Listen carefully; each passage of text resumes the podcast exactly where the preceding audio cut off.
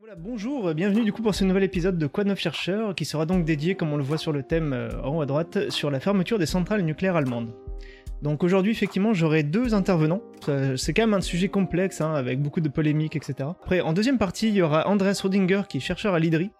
Euh, il devrait nous rejoindre plutôt vers 16h30, car en premier, j'aurai donc François-Marie Bréon, qui est euh, physicien climatologue. Donc voilà, il y aura ces deux intervenants-là qui vont arriver.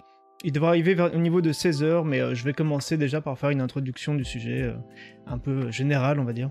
La question de est-ce que c'est dangereux ou pas, bon, c'est pas ça la, question aujourd'hui. Là, la question, elle est vraiment sur est-ce qu'on en a besoin ou pas sur le mix énergétique? Parce qu'après, typiquement, là en Allemagne, ce qui va se poser vraiment comme euh, problématique, c'est que typiquement, ils ont retiré du nucléaire et au final, ça va sans doute rajouter plus d'émissions, en tout cas de CO2, ou d'utiliser du charbon, du gaz, etc. Et ça, typiquement, ça fait des morts aussi. Donc euh, voilà, on pourrait comparer après, euh, on peut commencer à faire des comparatifs de combien de morts. euh, Est-ce qu'il vaut mieux mourir du charbon ou de, de déplacement Parce que les, morts d'ailleurs sur le nucléaire, si vous regardez les chiffres, hein, typiquement à Fukushima au Japon, c'était essentiellement des, gens qui étaient. C'était surtout lié au déplacement en fait des populations. Il y a quasiment personne qui meurt de, de radiation. hein. C'est pas ça qui. Enfin, les cancers, ils ont du mal à en trouver, donc c'est pas ça qui est vraiment énorme. Par contre, ça se compte en plusieurs centaines et même un peu milliers de, sans doute, de morts qui, sont liées, en tout cas, au déplacement de population. Quoi. Donc là, c'est pour ça. Aujourd'hui, là, j'élimine tout de suite ce sujet-là. C'est pas la question euh, de, la, la sécurité des centrales ou en tout cas des radiations, etc. Tout ce que, toute cette euh, problématique-là. Mais là, aujourd'hui, ce qui compte, c'est surtout est-ce que c'est finalement une bonne idée d'avoir retiré des centrales nucléaires dans le, le contexte actuel si on veut faire du réchauffement climatique par rapport à avoir une stratégie tout renouvelable? Et c'est ça que tente l'Allemagne là actuellement. Donc c'est pour ça que là, on va en discuter. Alors, François-Marie Rébéron, si j'ai bien compris, il est plutôt pro-nucléaire euh, pur, on va dire, alors que Andrés Rodinger, lui, il est, un peu plus nuancé, donc on verra, ça permettra de, varier un petit peu les, positions, en tout cas sur les deux. Alors, je vous montre un peu, j'ai pris quelques sélections de comptes Twitter plutôt pro-nucléaire, mais bon, pour voir un petit peu euh, des petits résumés de la situation. De quoi est-ce qu'on parle? En tout cas, c'était ces, ces centrales-là qui ont été euh, donc éteintes cette semaine. Donc il y avait plusieurs, centrales nucléaires, en tout cas allemandes, qui ont euh, été euh, coupées du réseau, tout simplement. Donc là, c'est vraiment la fin, c'était les dernières centrales actives. Elles n'ont pas été coupées parce qu'elles étaient trop vieilles ou parce qu'il y avait des problèmes ou pas, hein, c'est vraiment des décisions euh, politiques. Donc c'est ça le, ça qui est le assez, comment dire, l'enjeu actuel en tout cas, il est là-dedans. C'est que vraiment il y a des centrales qui sont stoppées, vraiment il y a une volonté politique derrière. En France aussi d'ailleurs, on a coupé aussi des centrales comme Fessenheim. Mais en France justement, on va pas, voilà, on pourra aussi en discuter. euh, et c'est le genre de question que je voudrais poser après, c'est euh, euh, à quel niveau est-ce que nous, notre stratégie à nous est, bonne ou pas en tout cas. Ce que je voulais dire en tout cas, c'est que j'ai l'impression qu'il y a différents niveaux, moi en tout cas sur le, nucléaire, vous me direz ce que vous en pensez. Alors j'ai l'impression déjà il y a tous ceux qui sont vraiment le, la première, le premier niveau c'est nucléaire contre CO2 en tout cas. Il y a des gens qui sont vraiment anti, anti-nucléaire, mais vraiment par pensée écologique en termes plutôt que moi je définirais plutôt comme euh, anti-pollution en tout cas. Il y a des gens qui sont vraiment, ils sont entrés dans le- le- les, luttes écologiques, et typiquement je pense qu'en Allemagne il y a eu beaucoup aussi ça, mais ça je on en discutera après. Il y a des gens qui sont entrés dans la lutte écologique aussi à cause du nucléaire avec Tchernobyl et ensuite Fukushima, et qui ont un peu une, une peur, alors plus ou moins rationnelle, justement, ça on peut en débattre aussi, de, euh, de la pollution au sens large. C'est-à-dire que quand ils voient des, déchets chimiques dans une rivière, ils vont dire c'est mal, quand on pense aux déchets nucléaires dans le sol, c'est mal, enfin voilà. Il y a un côté vraiment, les gens qui sont anti-pollution, et maintenant ce qu'on voit apparaître, c'est plus de gens qui sont... euh, euh, écolo, mais en, termes vraiment de lutte contre le CO2. Ben, C'est-à-dire que, et c'est ce qui est appuyé par le GIEC, hein, par les, les, les agences officielles en tout cas de- d'études du climat, c'est plutôt de dire bah, la priorité c'est baisser les émissions de CO2. Et du coup c'est avec ce prisme-là que le nucléaire revient en force, parce que du coup le nucléaire oui ça va avoir une pollution, mais c'est une moins, bonne, moins forte pollution en CO2, donc euh, il y a un peu une hiérarchie entre les deux trucs. Alors tu sais quoi Flagada, il y a des refs de lapins qui mangeaient les câbles sur certaines centrales qui a fait peur à certains politiques. Ah ouais, j'ai pas vu ça. Si t'as le lien ça peut m'intéresser. Donc voilà, pour moi c'est déjà le premier niveau. Après, il y avait le deuxième niveau, c'était nucléaire contre les énergies fossiles, donc ça, il n'y a pas trop de débat, je veux dire, parce que même les écolos, euh, enfin, justement, si, il y a quand même des écolos qui sont anti-pollution, qui vont étrangement préférer quand même d'avoir plus de charbon, de gaz, qui vont le défendre avec euh, des, des meilleures technologies ou des choses comme ça. Ça, on peut aussi, euh, mais je pense pas, j'en connais pas tant que ça, honnêtement. Et après, voilà, après le vrai débat, ça va être le nucléaire contre les ENR. Donc les ENR, si on, on utilise beaucoup le mot, c'est pour énergie non renouvelable, enfin, euh, renouvelable. Les énergies renouvelables, j'allais dire non renouvelables, mais euh, ça me perturbe toujours qu'il y ait un N au milieu, mais bref. En tout cas, les énergies renouvelables, donc euh, voilà, l'éolien et le solaire.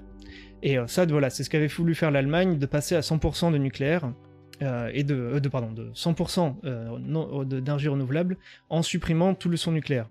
Alors que la France, elle, elle est plutôt sur un mix énergétique avec encore une présence forte de nucléaire et qui essaie de faire monter aussi sur renouvelable.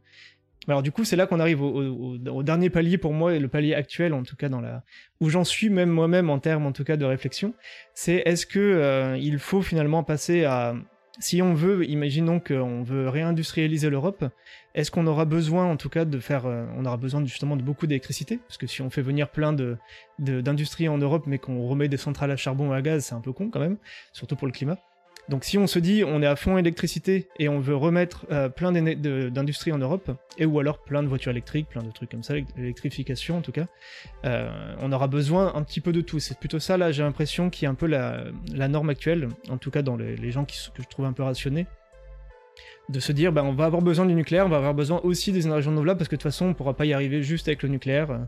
Et d'ailleurs il faudra aussi arriver avec d'autres... Il y a beaucoup de défis aussi pour continuer de toute façon le nucléaire. Hein. Oui, c'est ça aussi. Euh, alors...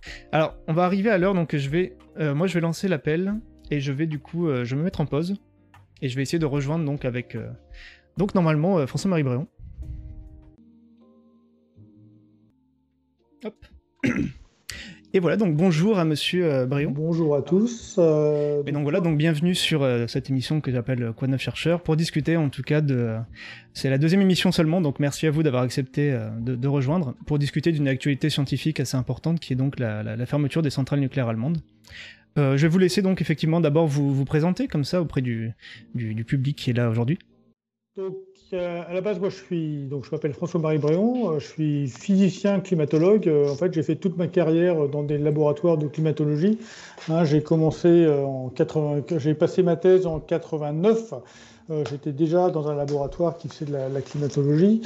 et là, ça fait, ça fait pratiquement 30 ans que je travaille dans le même laboratoire, qui est une unité mixte de recherche CEA, CNRS et Université de Versailles-Saint-Quentin. Euh, donc, étant climatologue, j'ai fait pas mal de choses. En fait, ma spécialité, c'est vraiment euh, l'observation euh, de l'atmosphère et des surfaces par satellite. Euh, et puis, c'est un peu aussi dans, dans, le cadre de ma, de ma carrière, j'ai été un des auteurs du euh, cinquième rapport du GIEC. Donc, mmh. euh, j'ai vu comment, le, comment se faisait, comment s'élaborait un, un, rapport du GIEC, y compris euh, le résumé pour les décideurs. Hein. J'ai participé à la séance de négociation avec les États pour, mmh. pour, mettre, pour mettre en forme ce, ce résumé. Euh, voilà, et puis donc, euh, bah, euh, forcément, hein, j'ai pris de l'âge, donc j'ai pris du galon, et donc maintenant je suis, enfin depuis six ans, je suis directeur adjoint de, de mon laboratoire. et là, je, je m'exprime, mais, mais j'aime pas tellement, en fait, même si je le dis, hein, parce que c'est la, la, vérité, j'aime pas trop qu'on dise François-Marie Bréon, directeur adjoint du LSCE, parce que ah. la plupart du temps, en fait, je, m'exprime euh, à titre personnel sur un hmm. certain nombre de choses, alors que si euh, je commence à dire euh, directeur adjoint, d'une certaine manière, j'engage mon laboratoire.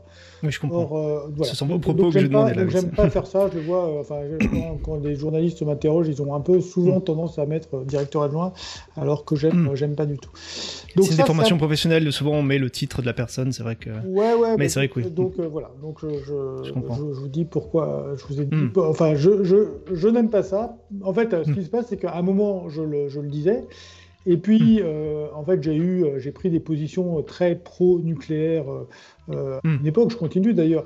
Et en fait, il y a des gens de mon laboratoire qui sont venus me voir en disant que ça ne leur plaisait pas. ah oui, d'accord. Non pas que je prenne ces positions, parce que j'ai la liberté de les prendre, mais en prenant ces positions très pro-nucléaires et tout en m'affichant directeur adjoint, d'une certaine manière, je les engageais eux euh, ce qui n'était pas correct. Et ils ont eu, hmm. ils avaient bien raison de, protester. Et donc maintenant, hmm. je fais attention à ça, euh, de, euh, de, voilà, de, de pas, de pas afficher ma fonction de, directeur, directeur adjoint, puisque je parle dans un cadre qui est, qui est, qui est assez personnel. Euh, D'accord. Ensuite, une bonne euh, précision. Voilà. Euh, ensuite, dans, dans, un cadre qui n'est pas qui n'est pas professionnel, donc moi je me suis beaucoup battu contre les climato-sceptiques à une époque. Hein. J'étais très présent pour lutter contre les Claude Allègre, les François Gervais, hmm. les Vincent Courtillot, les, les, gens comme ça. Et puis c'est une activité qui m'occupe plus tellement parce que bah, parce hmm. qu'ils ont perdu quoi. Euh, c'est-à-dire que les climato-sceptiques, on les voit encore sur les réseaux sociaux, on les voit encore euh, sur des chaînes complotistes, hmm. mais ils n'ont plus la parole dans les grands médias, donc à mon avis, leur importance est faible. Enfin voilà, donc ça ne m'intéresse pas tellement de de, de, batailler contre des gens qui, ont, qui finalement n'ont pas, ont pas d'audience. Oui, d'accord. Par contre, tout ce qui est finalement médiation scientifique, et, euh, et, lutte contre les pseudosciences, parce que des pseudosciences, en a encore euh, pas beaucoup en fait dans d'autres domaines. C'est quelque hmm. chose qui, qui m'intéresse et donc c'est pour ça que je suis actif euh, dans le cadre d'une association qui s'appelle l'Association française pour l'information scientifique. La FIS. C'est mm. voilà la FIS, c'est une association qui a euh, un peu moins de 2000 adhérents et dont l'activité mm. principale c'est d'éditer une revue qui s'appelle Science et pseudosciences, mm. euh, qui sort quatre fois par an et qui est réalisée entièrement par des entièrement par des bénévoles, sans publicité du tout. voilà. Donc c'est quelque chose qui, qui m'occupe pas mal puisque maintenant je suis président de cette association Hmm. Euh, voilà. Donc ça. D'accord. Ouais. Je les avais trouvé aussi avec un article justement. Oui, donc effectivement, là d'ailleurs. j'ai vu. Euh, merci, hein, parce que parce qu'effectivement, c'est enfin voilà, c'est un des articles que j'ai publié dans le. Euh, dans, dans, la revue. la, revue, c'est intéressant. Hein, donc, elle, est mise en vente. C'est pas très cher. Hein, c'est 5 euros, 5 euros le numéro. Hmm, simplement, nous, notre hmm. objectif, notre objectif, c'est de partager l'information. Euh, donc tous les articles euh, qui sont dans cette revue, en fait, sont mis en ligne au bout d'une année, quoi, au bout de, de mois au maximum, au maximum une année, parce que notre objectif, c'est pas de vendre, euh, c'est surtout euh, de, euh, de, diffuser, de diffuser l'information. Hmm. Donc voilà, tout, tout, est mis sur, sur le site. Et vous étiez là du coup. Voilà. vous avez vu. C'est vrai qu'ici c'était seulement écrit chercheur au physicien, enfin voilà, au laboratoire. C'était pas marqué directeur. Ça.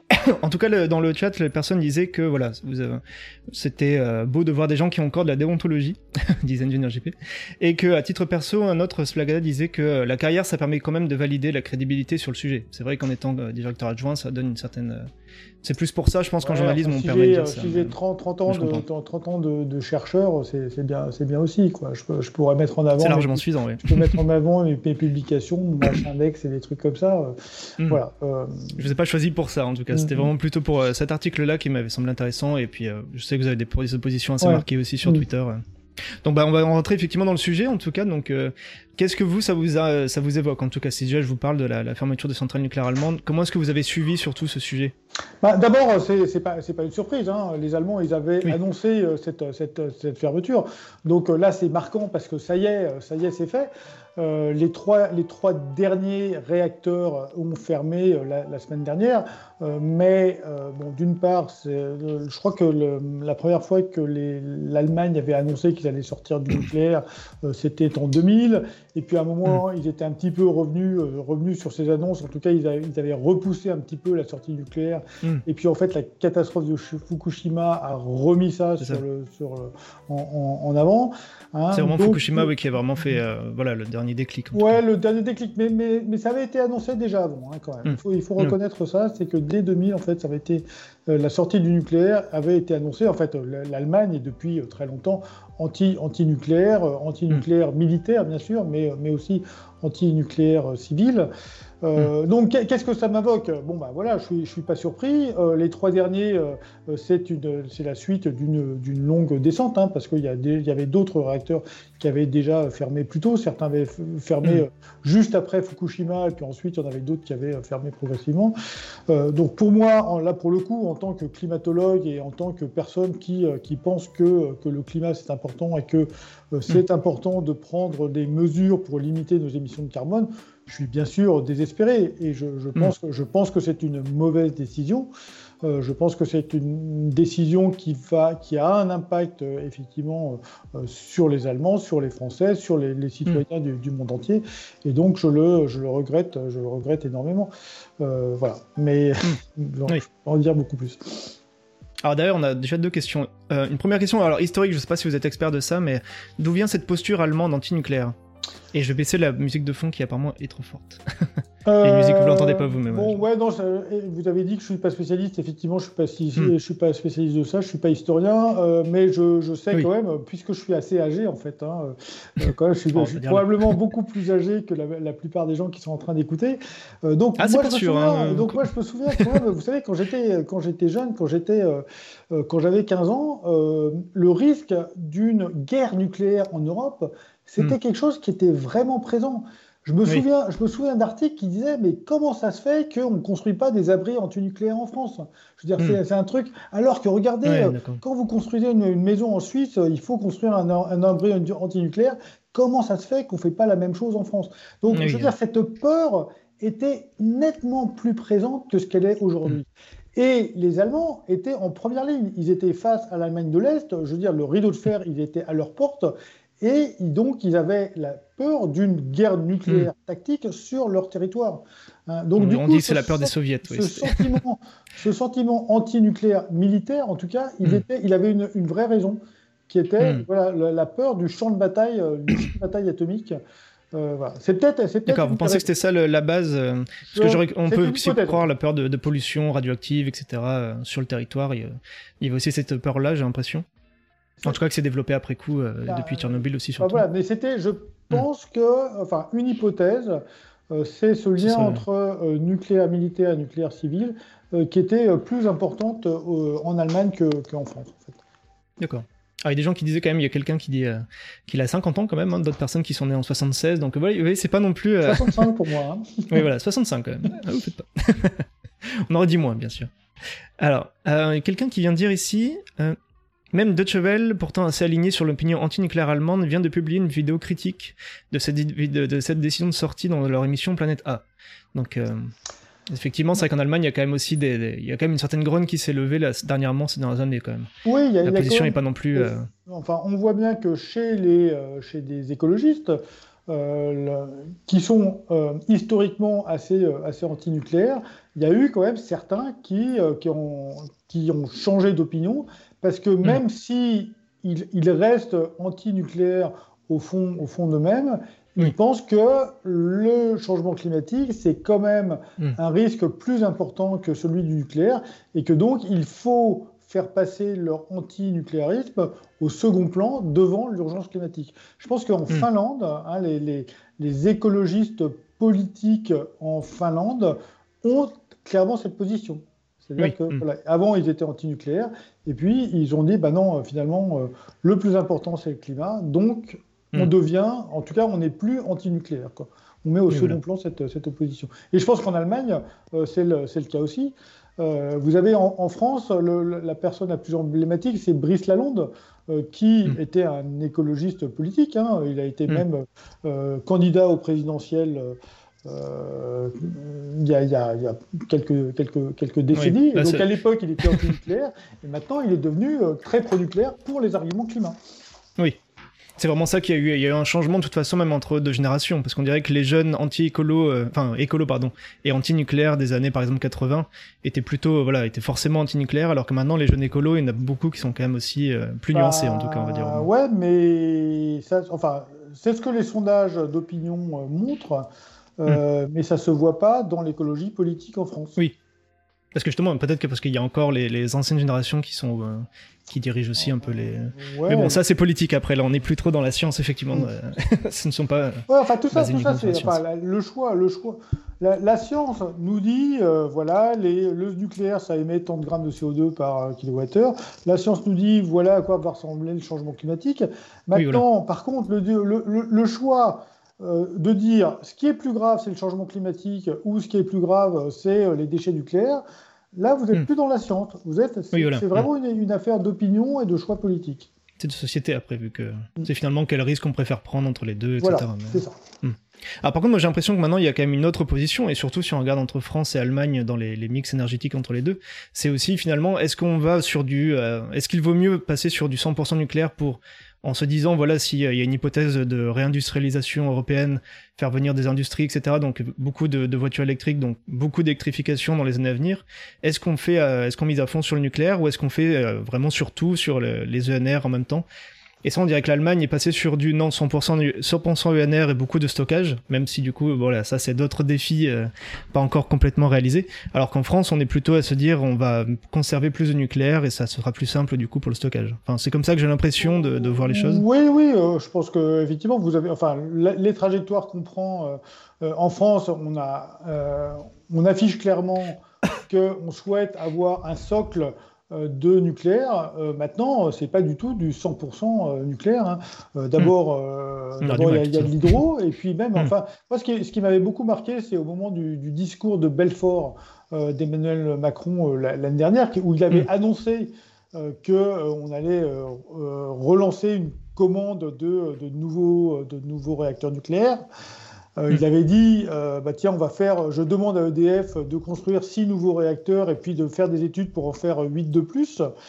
Hmm. Euh, mais dans le même discours, il avait aussi annoncé qu'il fallait faire 100 gigawatts de solaire et puis à peu près autant d'éolien. donc, en fait, en puissance installée, beaucoup plus de renouvelables que de nucléaire. Et un certain nombre de, gens, euh, avaient, en particulier euh, euh, chez les opposants au nucléaire, avaient dit Ah, c'est scandaleux, il est reparti hmm. sur le tout nucléaire. Alors que non, pas du tout. Pour, ce, pour, ce, discours, c'était pas du tout du tout nucléaire qui a été annoncé. Hmm. C'est vrai. Attendez, j'avais une question assez complexe. alors, j'ai une question. Alors, on va passer en grand. Est-ce qu'il est pertinent. Ah, attendez, j'en vais. Est-ce qu'il est pertinent de faire un ratio de la production ENR de l'Allemagne par rapport à l'énergie totale? C'est-à-dire si les ENR contribuent à 40% de l'électricité en Allemagne, mais que l'électricité contribue à 12% du mix énergétique, on peut dire que les ENR euh, contribuent à 40% de 12%, soit environ 5%. C'est la question. Contre 20% de 45% en France, soit 10% en France. Alors, est-ce que c'est assez clair déjà, mais je peux... Ouais, je, je, je crois, je crois, je crois. Et donc, euh, en fait, quand... Là, ce raisonnement suppose que les ENR sont uniquement électriques. Euh, hmm. Ce qui est faux, hein, parce qu'il y a des ENR qui, qui servent aussi au, chauffage, par exemple. Euh, donc, euh, donc il y a une toute petite, il y a une toute petite erreur de raisonnement. Mais ensuite, on, pourrait dire les ENR électriques, blablabla, et à ce moment-là, ça deviendrait, ça deviendrait exact. donc oui, on peut, enfin, c'est un indicateur, mais c'est un, un, indicateur parmi d'autres. En tout cas, ça peut pas être, ça peut pas être le seul indicateur pour pour décrire les différences des politiques énergétiques des, des, des, deux, des deux pays. Euh, on voit, moi, je pense que c'est pas mal de, de, de, compter en terawattheure aussi. Hein. Euh, on, hmm. peut, on, peut, regarder un petit peu euh, quelle est la production de renouvelables en, en terawattheure pour le pays. donc on peut, et puis en plus, ça permet de distinguer le, le, renouvelable hydraulique, le renouvelable éolien et puis le renouvelable Nicolas, solaire. donc voilà, tout, tout ça, ce sont des indicateurs. je pense pas qu'on puisse, enfin, on peut pas résumer la, la situation avec, avec un seul indicateur. Je vois, d'accord. Alors juste, je remercie. Ça, c'est un truc de Twitch. Quelqu'un vient de faire un raid, donc c'est pour euh, rejoindre la chaîne. Mais euh, je disais bonjour en tout cas à ceux qui arrivent. si vous voyez des choses s'afficher, c'est normal. ça, c'est plutôt pour Twitch. Je vais vous mettre en plus grand. Euh, alors j'avais une question par contre de Splagada qui demandait en tout cas, est-ce qu'il y a une différence technique de base, enfin une différence technique de base entre les centrales allemandes et françaises, en tout cas dans celles qui étaient encore actives en Allemagne Alors à ma En fait, en France, euh, on a uniquement des centrales qui sont des, euh, des, réacteurs à eau pressurisée. Hmm. Euh, je ne suis pas complètement sûr de moi, mais il me semble qu'en Allemagne, ils avaient des réacteurs à eau pressurisée et des réacteurs à eau bouillante. Euh, donc c'est un petit peu, c'est un petit peu différent, mais c'est pas euh, fondamentalement différent. Les Fukushima, typiquement, c'était des réacteurs à eau bouillante. Donc euh, un petit peu. En résumé, comment vous décririez justement les différents réacteurs pour ceux qui connaissent pas trop, dire entre eau bouillante et, pressurisée? Je pense que c'est un peu trop technique. Hein. Ça c'est technique quand même. Pour moi, il n'y a hmm. pas, il a pas de, enfin, dans pour moi, ce qui compte, euh, enfin, d'abord, le combustible, c'est toujours de l'uranium, c'est toujours de l'uranium enrichi. Mm. Euh, et euh, le modérateur, ce qui, ce qui, ce qui compte, c'est le modérateur, c'est-à-dire c'est quoi qui est utilisé pour ralentir les neutrons mm. dans, la, dans, la, réaction nucléaire. Et dans les deux cas, dans les deux cas, c'est de l'eau. Enfin, dans les réacteurs à eau mm. et eau pressurisée, dans les deux cas, c'est de l'eau. Euh, et là, il y a des grosses différences parce qu'il y, a des endroits dans le monde où les, euh, le modérateur, c'est du graphite. Hein. Typiquement, le, réacteur de Tchernobyl qui a explosé, le hmm. modérateur était du graphite. Donc là, ça fait une vraie une vraie différence. Mm. Euh, et puis, euh, bien sûr, entre Tchernobyl et les réacteurs français, l'énorme différence, c'était la présence d'une enceinte de confinement hein, Oui. qui permet, en cas d'incident, de, de garder un petit peu l'essentiel de la radioactivité euh, dans le, Mm. dans, dans le réacteur. quoi. Mais, euh, mais voilà, mais pour ces, ces deux trucs, le- au- au- enfin, les réacteurs allemands avait tous une enceinte de confinement et avaient tous un modérateur qui était, qui était à l'eau. Oui, d'ailleurs, c'était aussi, enfin, ça, ça qui a peut-être été aussi euh, sujet d'indignation, mais c'était que les, les réacteurs allemands étaient encore en bon état de marche, en tout cas. Absolument. Ah oui, ils euh, auraient pu, euh, ils auraient pu fonctionner euh, par- euh, euh, plus longtemps. D'ailleurs, certains avaient même pas les, les 40 ans. Euh, qui, est- que- qui est parfois vu comme étant une durée limite. Donc oui, il n'y a, il y a pas- il y a pas de doute que l'Allemagne aurait pu faire le choix de Mm, oui. prolonger ses réacteurs. Et d'ailleurs, il les réacteurs allemands avec un, un- un- un taux de charge, c'est-à-dire euh, ils, ils fonctionnaient euh, bien mieux, euh, bien, bien plus souvent en fait que les réacteurs français. Vous savez, Ah oui. vous savez peut-être que qu'en France là, euh, euh, en fait, notre, quelques produ- soucis, oui, notre de- production nucléaire euh, c'est- a, vraiment euh, pas mal diminué depuis à peu près 2015. Alors il y a Mm. des bonnes raisons et des mauvaises raisons à ça. La, bonne raison, c'est que justement, euh, bah tiens, il y a certains réacteurs, on veut leur faire passer la limite des 40 ans, donc on a, on a entrepris des gros travaux. Et puis il y a des mauvaises raisons qui sont des, des raisons d'organisation interne. Euh, Mm. qui fait que ça prend plus longtemps euh, en France de recharger le combustible. Euh, Quand, quand il y a des arrêts, ça, ça, ça prend Mm. plus longtemps que d'autres pa- pays. Et donc, euh, en France, là, on a, on a un taux de, un taux d'utilisation qui doit être autour de 70%, Oui. alors qu'en Allemagne, il était autour de 90%. quoi. Oui, d'accord. Voilà. Donc, les réacteurs étaient en bon état. J'avais vu ça aussi d'ailleurs, ça je l'ai vu cette semaine. Je sais pas si vous avez vu, alors, je sais pas si vous le voyez bien du coup. J'essaie Ouais, de vous montrer, mais c'était juste la production nucléaire, en tout cas cumulée en, donc en terawattheure, entre 2022 et 2023, et c'était déjà des gens s'inquiétaient apparemment que ça restait encore assez faible. Là on voit un peu en bleu, donc c'est derrière moi. Ouais, euh, tout à fait. On voit la différence en bleu cette année et 2000 euh, 2022 en orange, où on voit qu'on est encore un peu en dessous du niveau de l'an dernier quand même. Ouais, Donc c'est pas alors encore. là, actuellement, euh, le- les- il y a, pourquoi est-ce que euh, 2023, on est en dessous de 2022, Mm. alors qu'on avait plutôt annoncé que, que ça, allait, ça allait repartir? Euh, c'est que vous n'êtes pas sans savoir qu'il y a une réforme des retraites qui a, en- Oui. qui a- qui a entraîné des Il y a eu grèves. quelques perturbations. Et donc, euh, c'est parce que euh, un certain nombre de- de- d'agents EDF sont en grève que les Ah, d'accord. réacteurs qui devaient redémarrer n'ont pas redémarré. Et donc, c'est pour ça qu'on est en dessous de, de, de 2022. D'accord, donc ce serait pas lié à des nouvelles. Enfin, j'avais vu Non. aussi des nouvelles fissures qui avaient été détectées, où il y a d'autres travaux de maintenance. le- le- Hmm. bah, voilà. Et si- s'il n'y avait pas eu la grève, s'il Hmm. eu la grève, Ce serait un peu. la ouais. production de 2023 serait supérieure à celle de 2022. Ah d'accord. Bon, mais comme la grève risque de continuer, ça risque, on risque d'être encore en dessous. Ouais, alors. il y a, il y a- il y a un- bah, typiquement, je, je- les- le fonctionnement des réacteurs, c'est quelque chose que je, que je suis. qui a- qui- les- Hmm. et donc, typiquement, il y a le réacteur de chaud qui a un des gros réacteurs en France, là, 1,5 gigawatts, euh, qui euh, pendant très très très long- longtemps, euh, donc justement, ça- le- il devait revenir sur le réseau et puis son retour était repoussé du fait de la grève. Et là, il, a, il, a fini- il, il est reparti quand même la semaine, la semaine dernière. Donc il y a quand même des, choses qui reviennent. D'accord.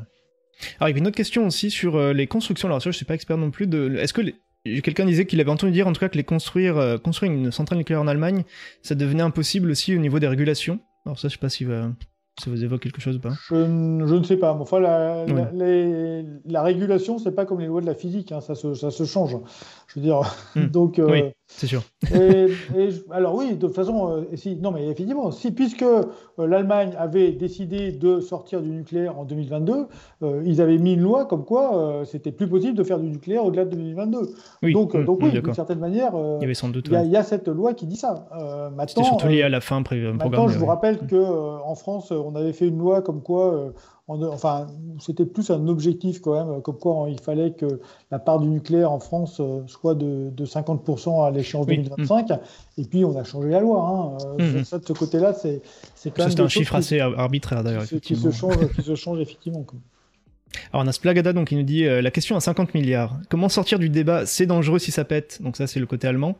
Ou euh, et le débat ça ne pètera pas en France. Et, euh, et rationaliser le débat parce que finalement c'est vrai qu'on a un peu un côté très polarisé de toute façon, surtout sur les réseaux sociaux. hein, avec le côté c'est très dangereux et d'autres personnes qui du coup pour contrebalancer vont être parfois peut-être un peu. Alors, je pense que je pense qu'il faut admettre que le nucléaire c'est dangereux. C'est-à-dire Hmm. que le la, la fusion c'est, enfin le, nucléaire de manière générale, c'est une énergie qui est extrêmement concentrée. Hmm. Le fait que ce soit extrêmement concentré, ça a plein d'avantages. Ça veut dire qu'avec un, tout, un, tout, petit peu de combustible, vous pouvez euh, produire énormément d'énergie et puis vous pouvez faire ça sur des petites surfaces. Quoi. Donc ça, c'est ça, c'est le côté avantage. Mais évidemment, un truc, les trucs qui sont très très puissants, bah, c'est toujours les trucs qui sont qui sont dangereux. Donc il faut admettre, il faut admettre que oui, le nucléaire c'est dangereux. Maintenant, euh, ensuite, c'est-à-dire que du coup, il faut prendre des mesures pour limiter le risque. Donc il faut d'une part limiter le risque qu'un accident se produise. Un accident, c'est quand euh, le cœur fond. Hein. En gros, dans, le, mmh. nucléaire, euh, c'est on n'arrive pas à refroidir suffisamment, du coup le, cœur se met à fondre, et donc toutes les barrières de confinement euh, commencent à céder. Donc il faut prendre des mesures pour que ça n'arrive pas. Donc, hmm. typiquement, on va prendre des mesures, on va mettre des diesels de, secours, on va mettre hmm. des lignes, tout, un tas de redondances pour que s'il y a un élément qui pète, eh ben, il peut être remplacé par, par tel autre rapidement. Bon, donc tout ça, on limite les risques. Hmm. Et puis ensuite, on va aussi euh, prendre des mesures pour que, même si, malgré toutes les précautions qui sont prises, on a quand même un accident, eh ben, on va euh, s'arranger pour que les conséquences de cet accident soient, euh, soient, faibles. Donc c'est pour mm. ça qu'il y a une enceinte, c'est pour ça qu'il y a une enceinte de confinement, c'est que euh, typiquement pour que même si on, se pose, même si le cœur fond, eh ben, l'essentiel de la radioactivité va rester à l'intérieur de, ah. du, cœur. Et puis, et même typiquement sur les, sur les centrales françaises, on a mis en place ce qu'on appelle des, des filtres à sable qui fait que bon, bah, même si euh, euh, bon, bah, même s'il y a une très forte pression à l'intérieur de l'enceinte et donc on est obligé de laisser sortir un petit peu de, l'air, de l'air mmh. sous pression, et eh ben on va laisser sortir cet air en passant par un filtre qui va euh, qui va qui va garder l'essentiel de la radioactivité.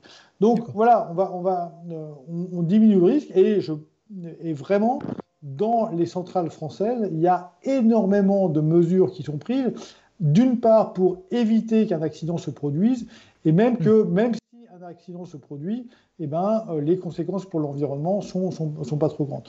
Et donc justement, dans, le design de, l'EPR, hein, euh, avec euh, il y a un certain nombre de, de, mesures de sûreté supplémentaires qui ont été mises en place. Bah, l'idée, c'est que, enfin, ça a été calculé que même s'il y a une fonte du cœur, eh ben, en fait, la, zone qui va être impactée par la radioactivité autour de la centrale va être très hmm. limitée, en fait, parce qu'il y a très peu de radioactivité qui va euh, pouvoir, pouvoir sortir de la centrale. Donc voilà, je pense qu'il faut expliquer euh, aux gens, euh, pour, pour hmm. qu'ils arrêtent d'avoir peur du nucléaire, il faut expliquer qu'il y a un ensemble de mesures qui sont prises justement pour limiter, d'une part, la probabilité d'un accident et d'autre part, les conséquences d'un éventuel accident. D'accord. J'avais coupé un peu parce que votre caméra avait bloqué. Euh. Ah, pardon. Et merci pour le... toutes ces précisions, donc effectivement.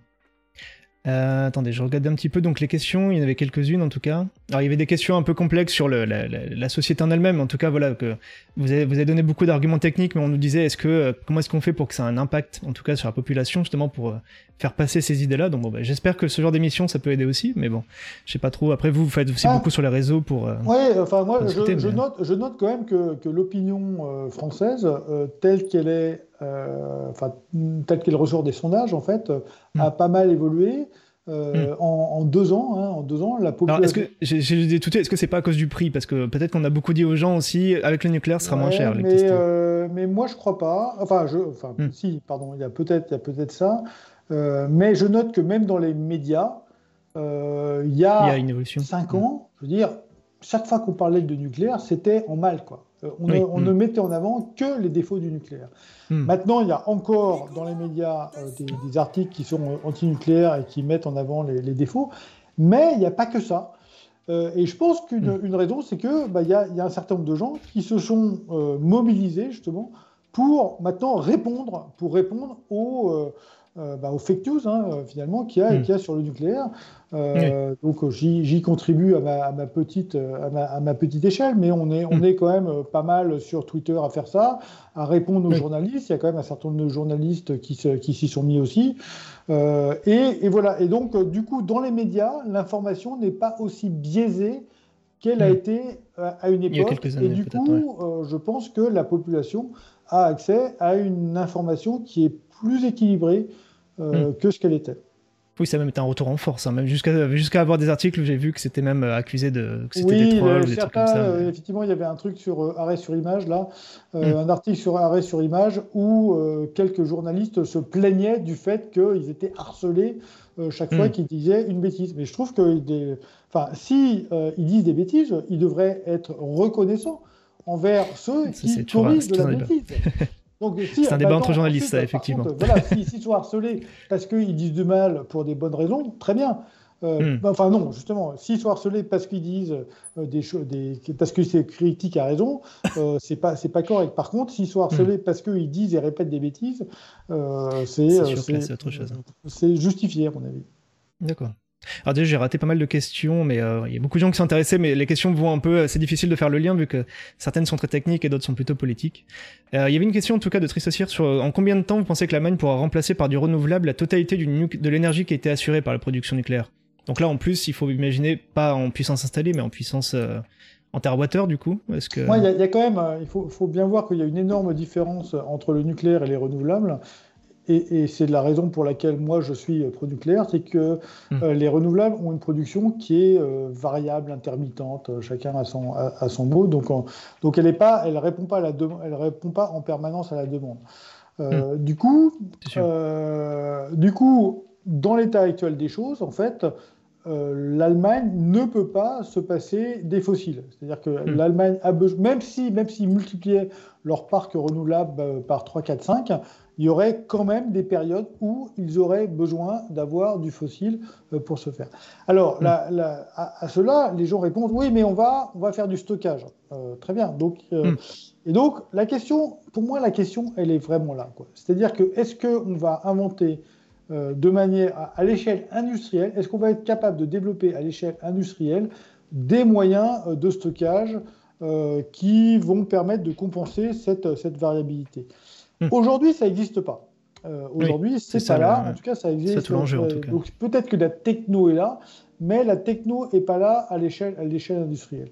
Et donc, si effectivement on arrivait à, développer ces moyens de stockage, alors euh, les, Allemands pourraient s'en sortir. Il suffirait qu'ils doublent à peu près hmm. leur parc actuel pour euh, pour pouvoir se, se passer de. Aujourd'hui, ils sont pas loin du 50% de renouvelables. Et ben voilà, donc mm. ils doublent, ils, mm. doublent. Et puis euh, en, quantité d'énergie, d'électricité produite chaque année, euh, ils sont bons. Euh, hmm. Maintenant, euh, deux, choses. Donc, j'ai dit, il y a la le, problème que c'est variable.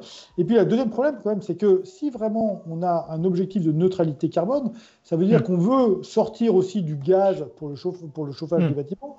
On veut aussi sortir euh, de, de l'électricité euh, de, pardon, on veut aussi sortir de l'essence pour les transports. Donc hmm. ça veut dire que dans les deux cas, on va avoir besoin de plus d'électricité. Ça c'est toujours important de rappeler. C'est vrai que j'en ai pas encore parlé depuis tout à l'heure, mais que l'électricité c'est aussi voilà, c'est pas non plus ça qui compte. C'est seulement une part de l'énergie. Hmm. Et donc si on est sérieux sur la neutralité carbone, il faut qu'on se débarrasse euh, du pétrole pour les transports hmm. et du gaz pour le chauffage des logements et pour l'industrie. Et par conséquent, on va avoir besoin de plus d'électricité.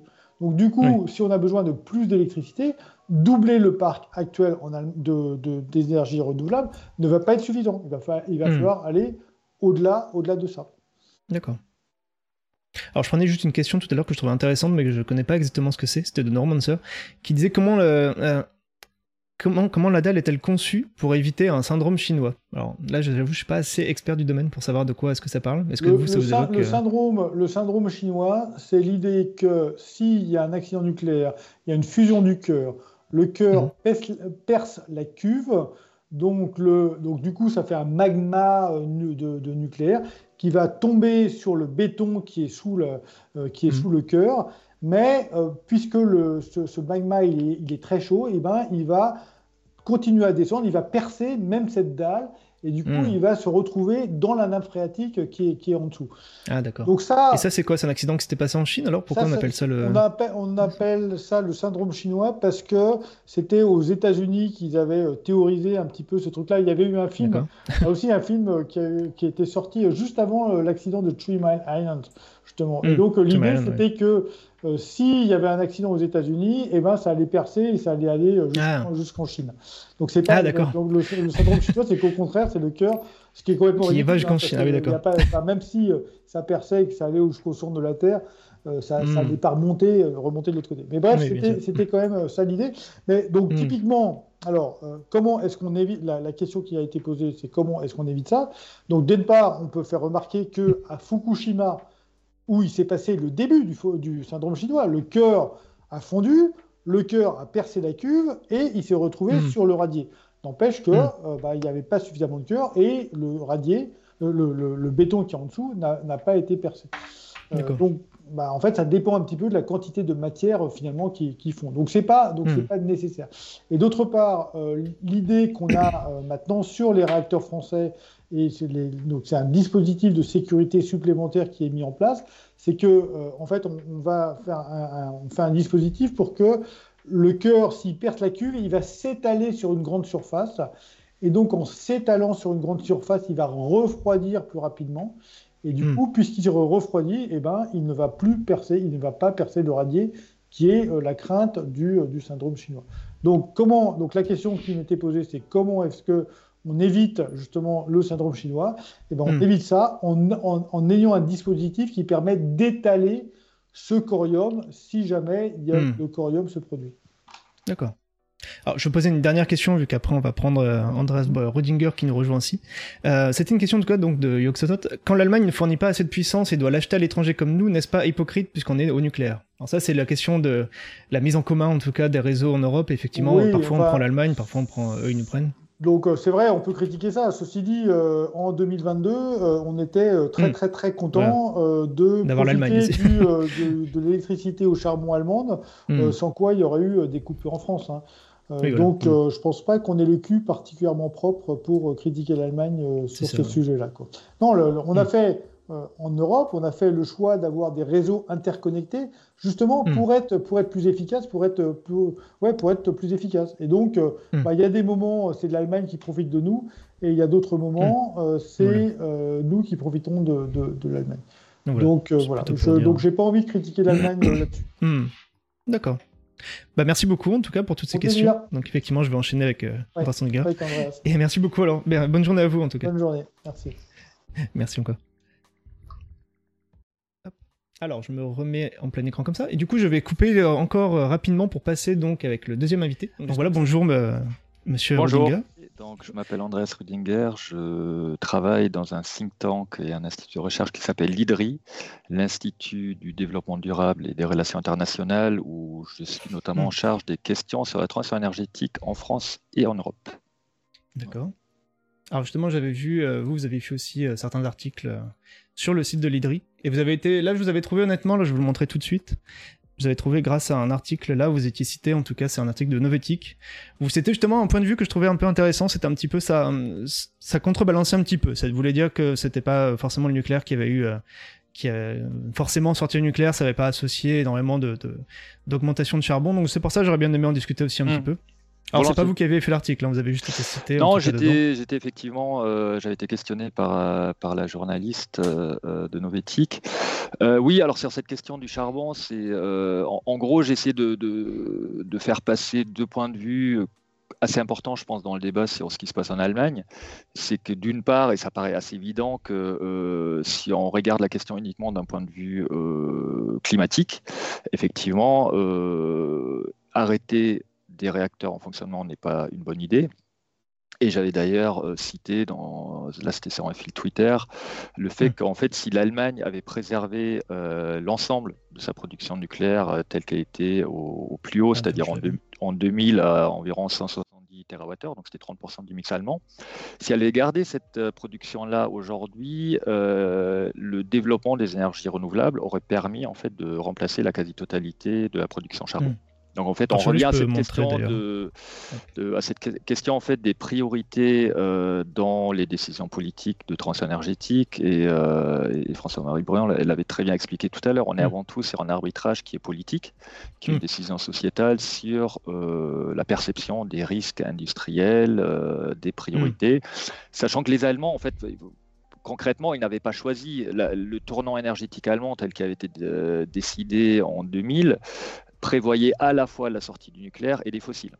Par contre, évidemment, il y a une question de, temporalité. Qu'est-ce qu'on fait hmm. d'abord qui peut aujourd'hui être largement questionné Par contre, il, faut bien préciser. Ils auraient pu avoir le choix de garder là ouvert les, ouvertes ces centrales et de voilà de, pas sortir tout de suite après tout ni du nucléaire ni du charbon tout de suite en tout cas, d'attendre d'être bah, en capacité de, le faire. renverser l'ordre des priorités et dire oui, hmm. pour nous c'est important d'abord fermer le nucléaire, mais on va d'abord fermer le charbon et ensuite le nucléaire. Bon, historiquement, ça s'est pas passé comme ça parce que vous l'avez évoqué tout à l'heure, la, lutte antinucléaire en Allemagne, elle, s'est construite à la fois sur la peur du nucléaire militaire. L'Allemagne avait quand même une place assez particulière dans la guerre froide.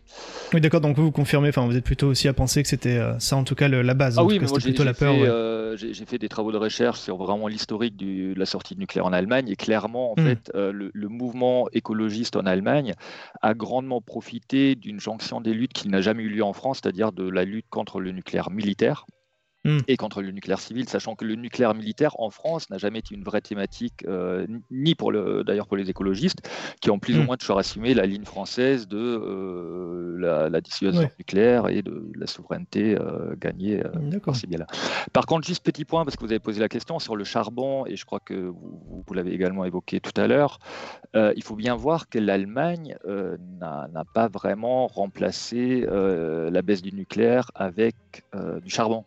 C'est hmm. assez important de, le noter, noter enfin, dans, le, dans le fil que vous avez mis à l'écran. Euh, plus bas, il y a un graphique qui montre assez précisément. Donc, si vous euh, voulez suivre Andreas Rodinger voilà, sur Twitter, voilà. Et euh, plus bas, il y, a un graphique qui montre l'évolution du mix électrique allemand entre 2000 et 2022. Et en gros, ce qu'on voit, voilà, ce qu'on voit, c'est qu'il y a eu une, augmentation assez massive des, des, énergies renouvelables électriques avec 216 TWh, ce qui a permis à mm. la fois de compenser la baisse du nucléaire et également une baisse assez importante du charbon. On a quand même réduit depuis 2000 euh, de, de 111 TWh la production euh, à partir de charbon. Et euh, en fait, la, production à partir des centrales à gaz a légèrement, légèrement augmenté. Elle a ensuite baissé depuis deux ans à cause de, du prix du gaz plus élevé.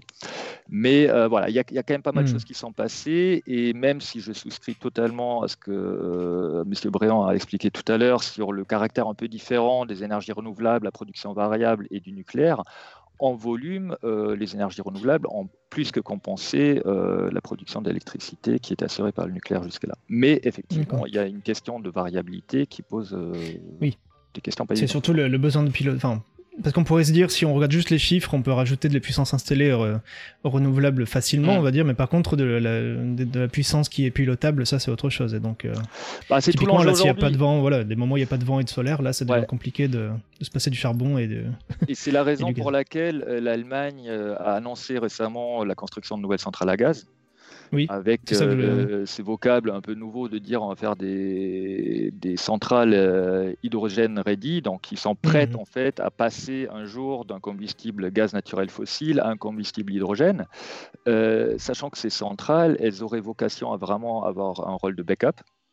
Donc de fonctionner. Donc backup, comment vous, comment vous décrivez je Alors l'idée, c'est en gros, c'est vraiment d'assurer euh, l'équilibre offre-demande qui est extrêmement mm. important dans le système électrique. Il faut qu'à tout moment, hein, à chaque seconde, mm. euh, l'équilibre soit assuré entre l'offre et la demande pour assurer mm. euh, l'équilibre en tension et en fréquence. Et, et, à un moment donné, notamment en hiver, s'il y a pas assez d'éolien, pas assez de solaire, bah, il faut bien passer à autre chose. Par contre, ce qui est important de comprendre, c'est que ces centrales, elles fonctionneraient très peu d'heures dans l'année. Et c'est d'ailleurs assez hmm. similaire à ce qu'on connaît également en France, où à cause de, l'électrification euh, du chauffage notamment, on a une pointe hivernale, c'est-à-dire qu'on a une, euh, une consommation d'électricité qui va être extrêmement dépendante euh, de la météo et du froid. Donc hmm. en France, par exemple, on, est responsable de la moitié de ce qu'on appelle la thermosensibilité du mix électrique européen, c'est-à-dire qu'avec chaque degré de température en moins par rapport aux normales saisonnières euh, pendant l'hiver, euh, en fait, on a un appel de puissance de 3000 MW en plus. D'accord. Et en fait, pour assurer ça, pour assurer cette pointe hivernale, le nucléaire n'est pas suffisant. Et il n'a hmm. pas été construit pour, c'est normal.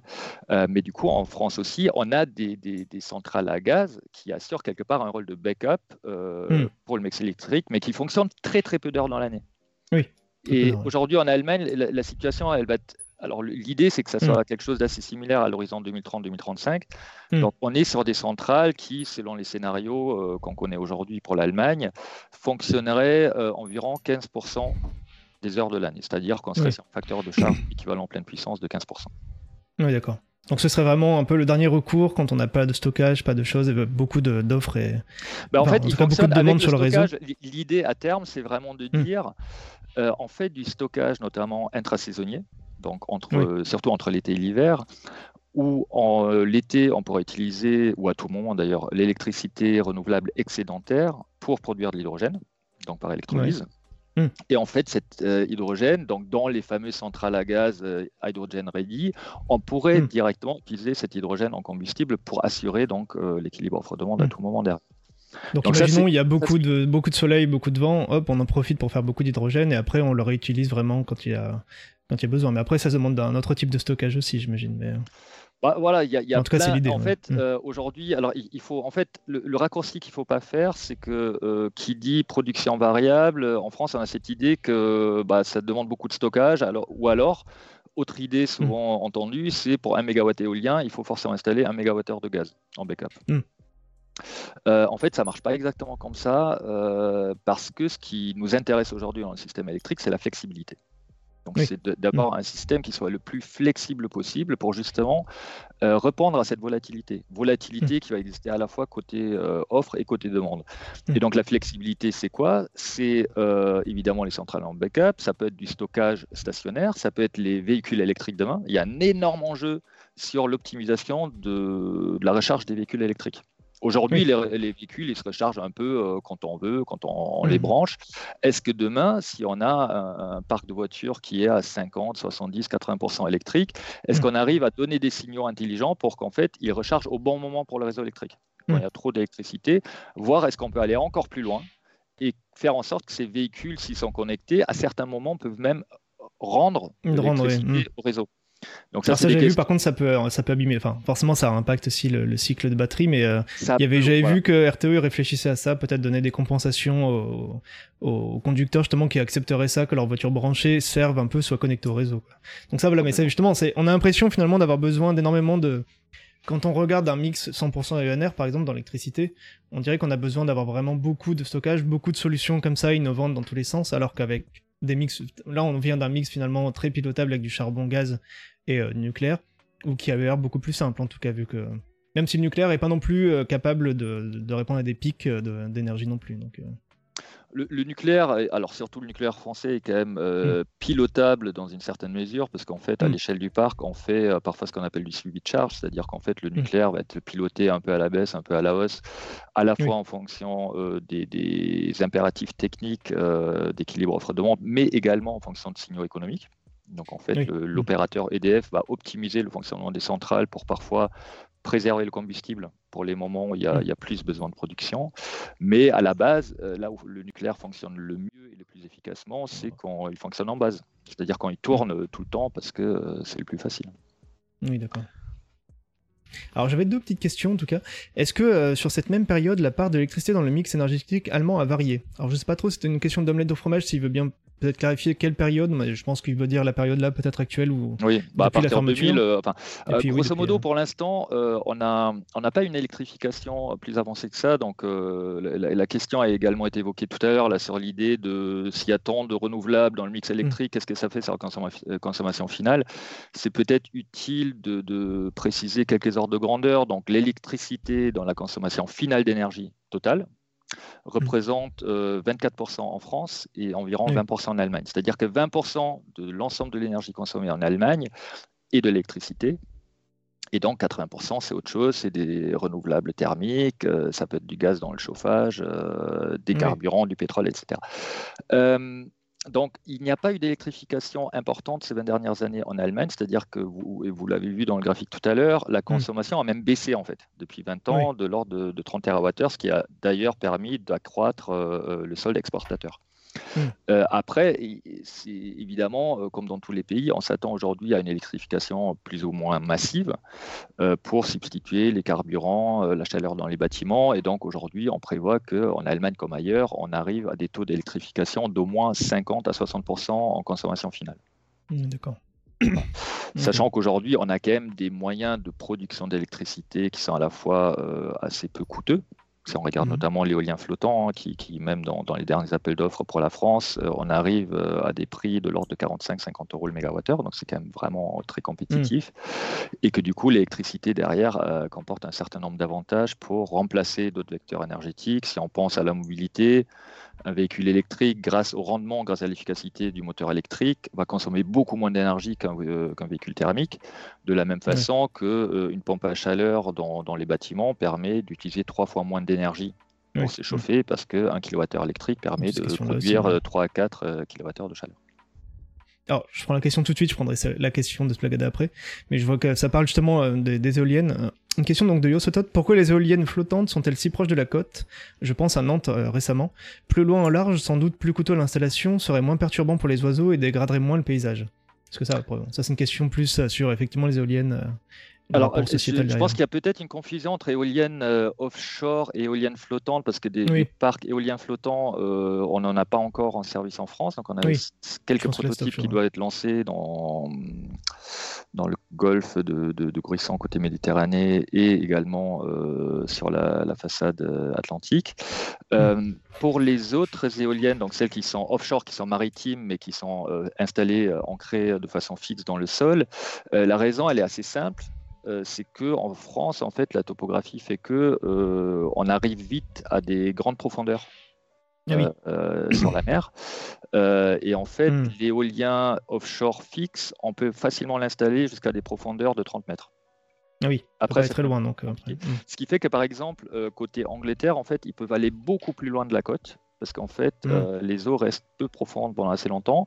Et en France, ça va être plus limité. Donc, on va être Oui, euh, plus proche de la côte, sachant que plus proche, euh, si on prend les, les- les grands parcs en fonctionnement aujourd'hui, on est quand même à Mm. 7, 8, voire une dizaine de kilomètres. Donc, c'est pas tout près non plus. Pour ça, si on reste dans l'Allemagne, ils ont pas beaucoup non plus de, de mer comme ça pour aller, euh, pour aller très Non, loin, alors donc, euh, ils ont la mer du Nord qui est quand même une, une belle ressource et, et l'Allemagne Mm. aujourd'hui est nettement en avance par rapport à la France sur le volet de l'éolien offshore hein, avec environ euh, 8 gigawatts installés. D'accord. en France, alors que on pourtant a- ils ont moins de, oui, alors qu'ils ont moins On de a, on a terminé le premier parc de 500 MW l'année dernière, Mm. donc on a quand même euh, quelques, un peu d'avance en Allemagne, comme au Danemark, comme en, en Mm. Royaume-Uni. hein.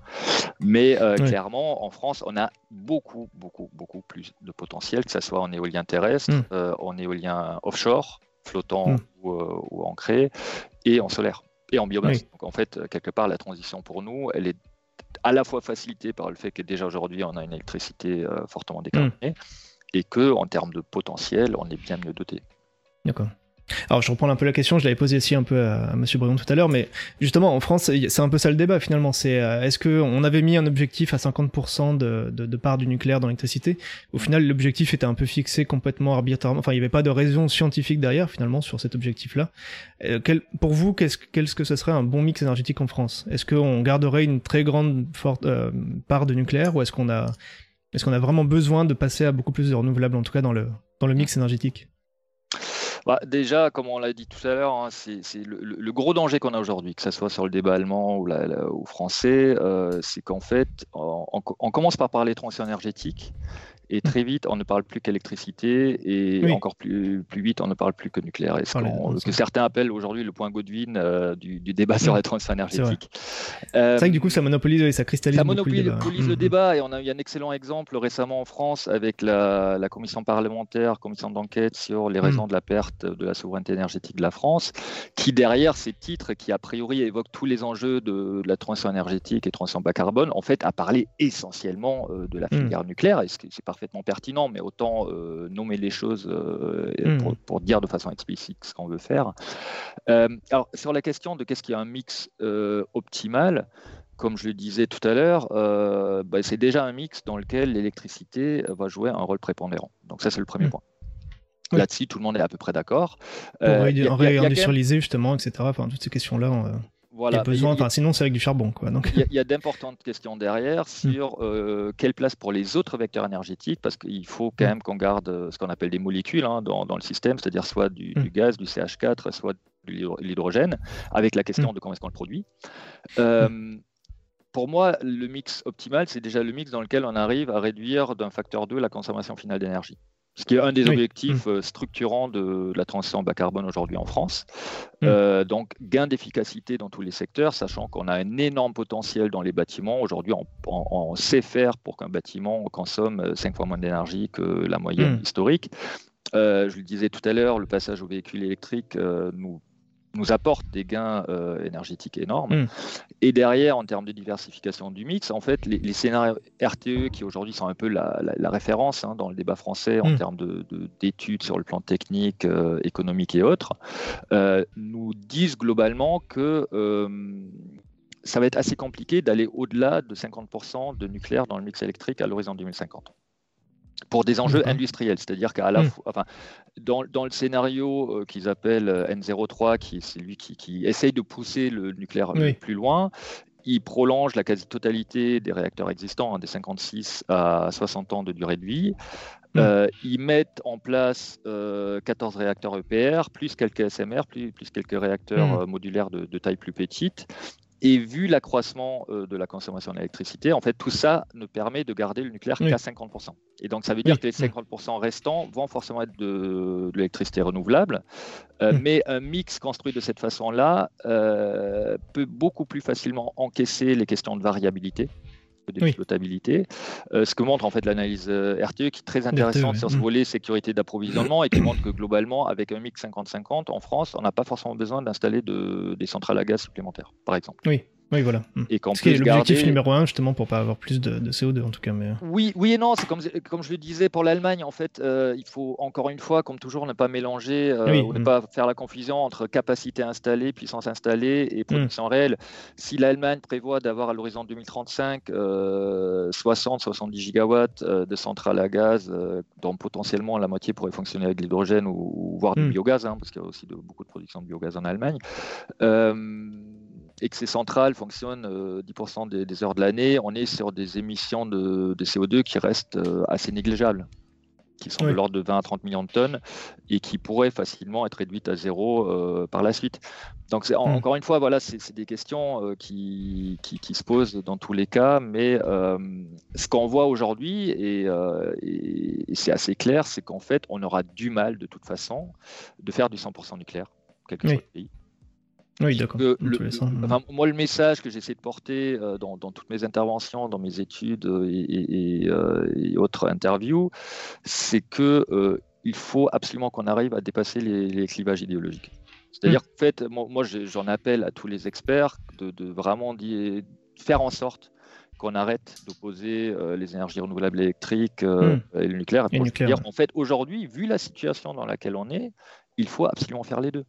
Mmh. Il faut absolument accélérer sur tous les moyens qu'on a et on a perdu énormément de temps. Euh, je dis souvent qu'en France, 90% euh, de la masse de cerveau disponible mmh. est, euh, gaspillée sur des débats purement idéologiques pour démontrer qu'il vaut mieux faire ceci ou cela. Et derrière, en fait, les questions réellement opérationnelles auxquelles il faut qu'on s'attaque, donc hmm. euh, la gestion du grand, du grand carénage, donc du grand projet industriel sur euh, la prolongation des réacteurs existants, euh, le financement et les aspects techniques sur le nouveau nucléaire, la gestion de la variabilité, l'accélération sur les, projets ENR, e solaire et, éolien, on hmm. en parle très peu au final. on reste toujours sur ces, ces niveaux très idéologiques, très politiques, de se dire il vaut mieux l'un, il vaut mieux l'autre.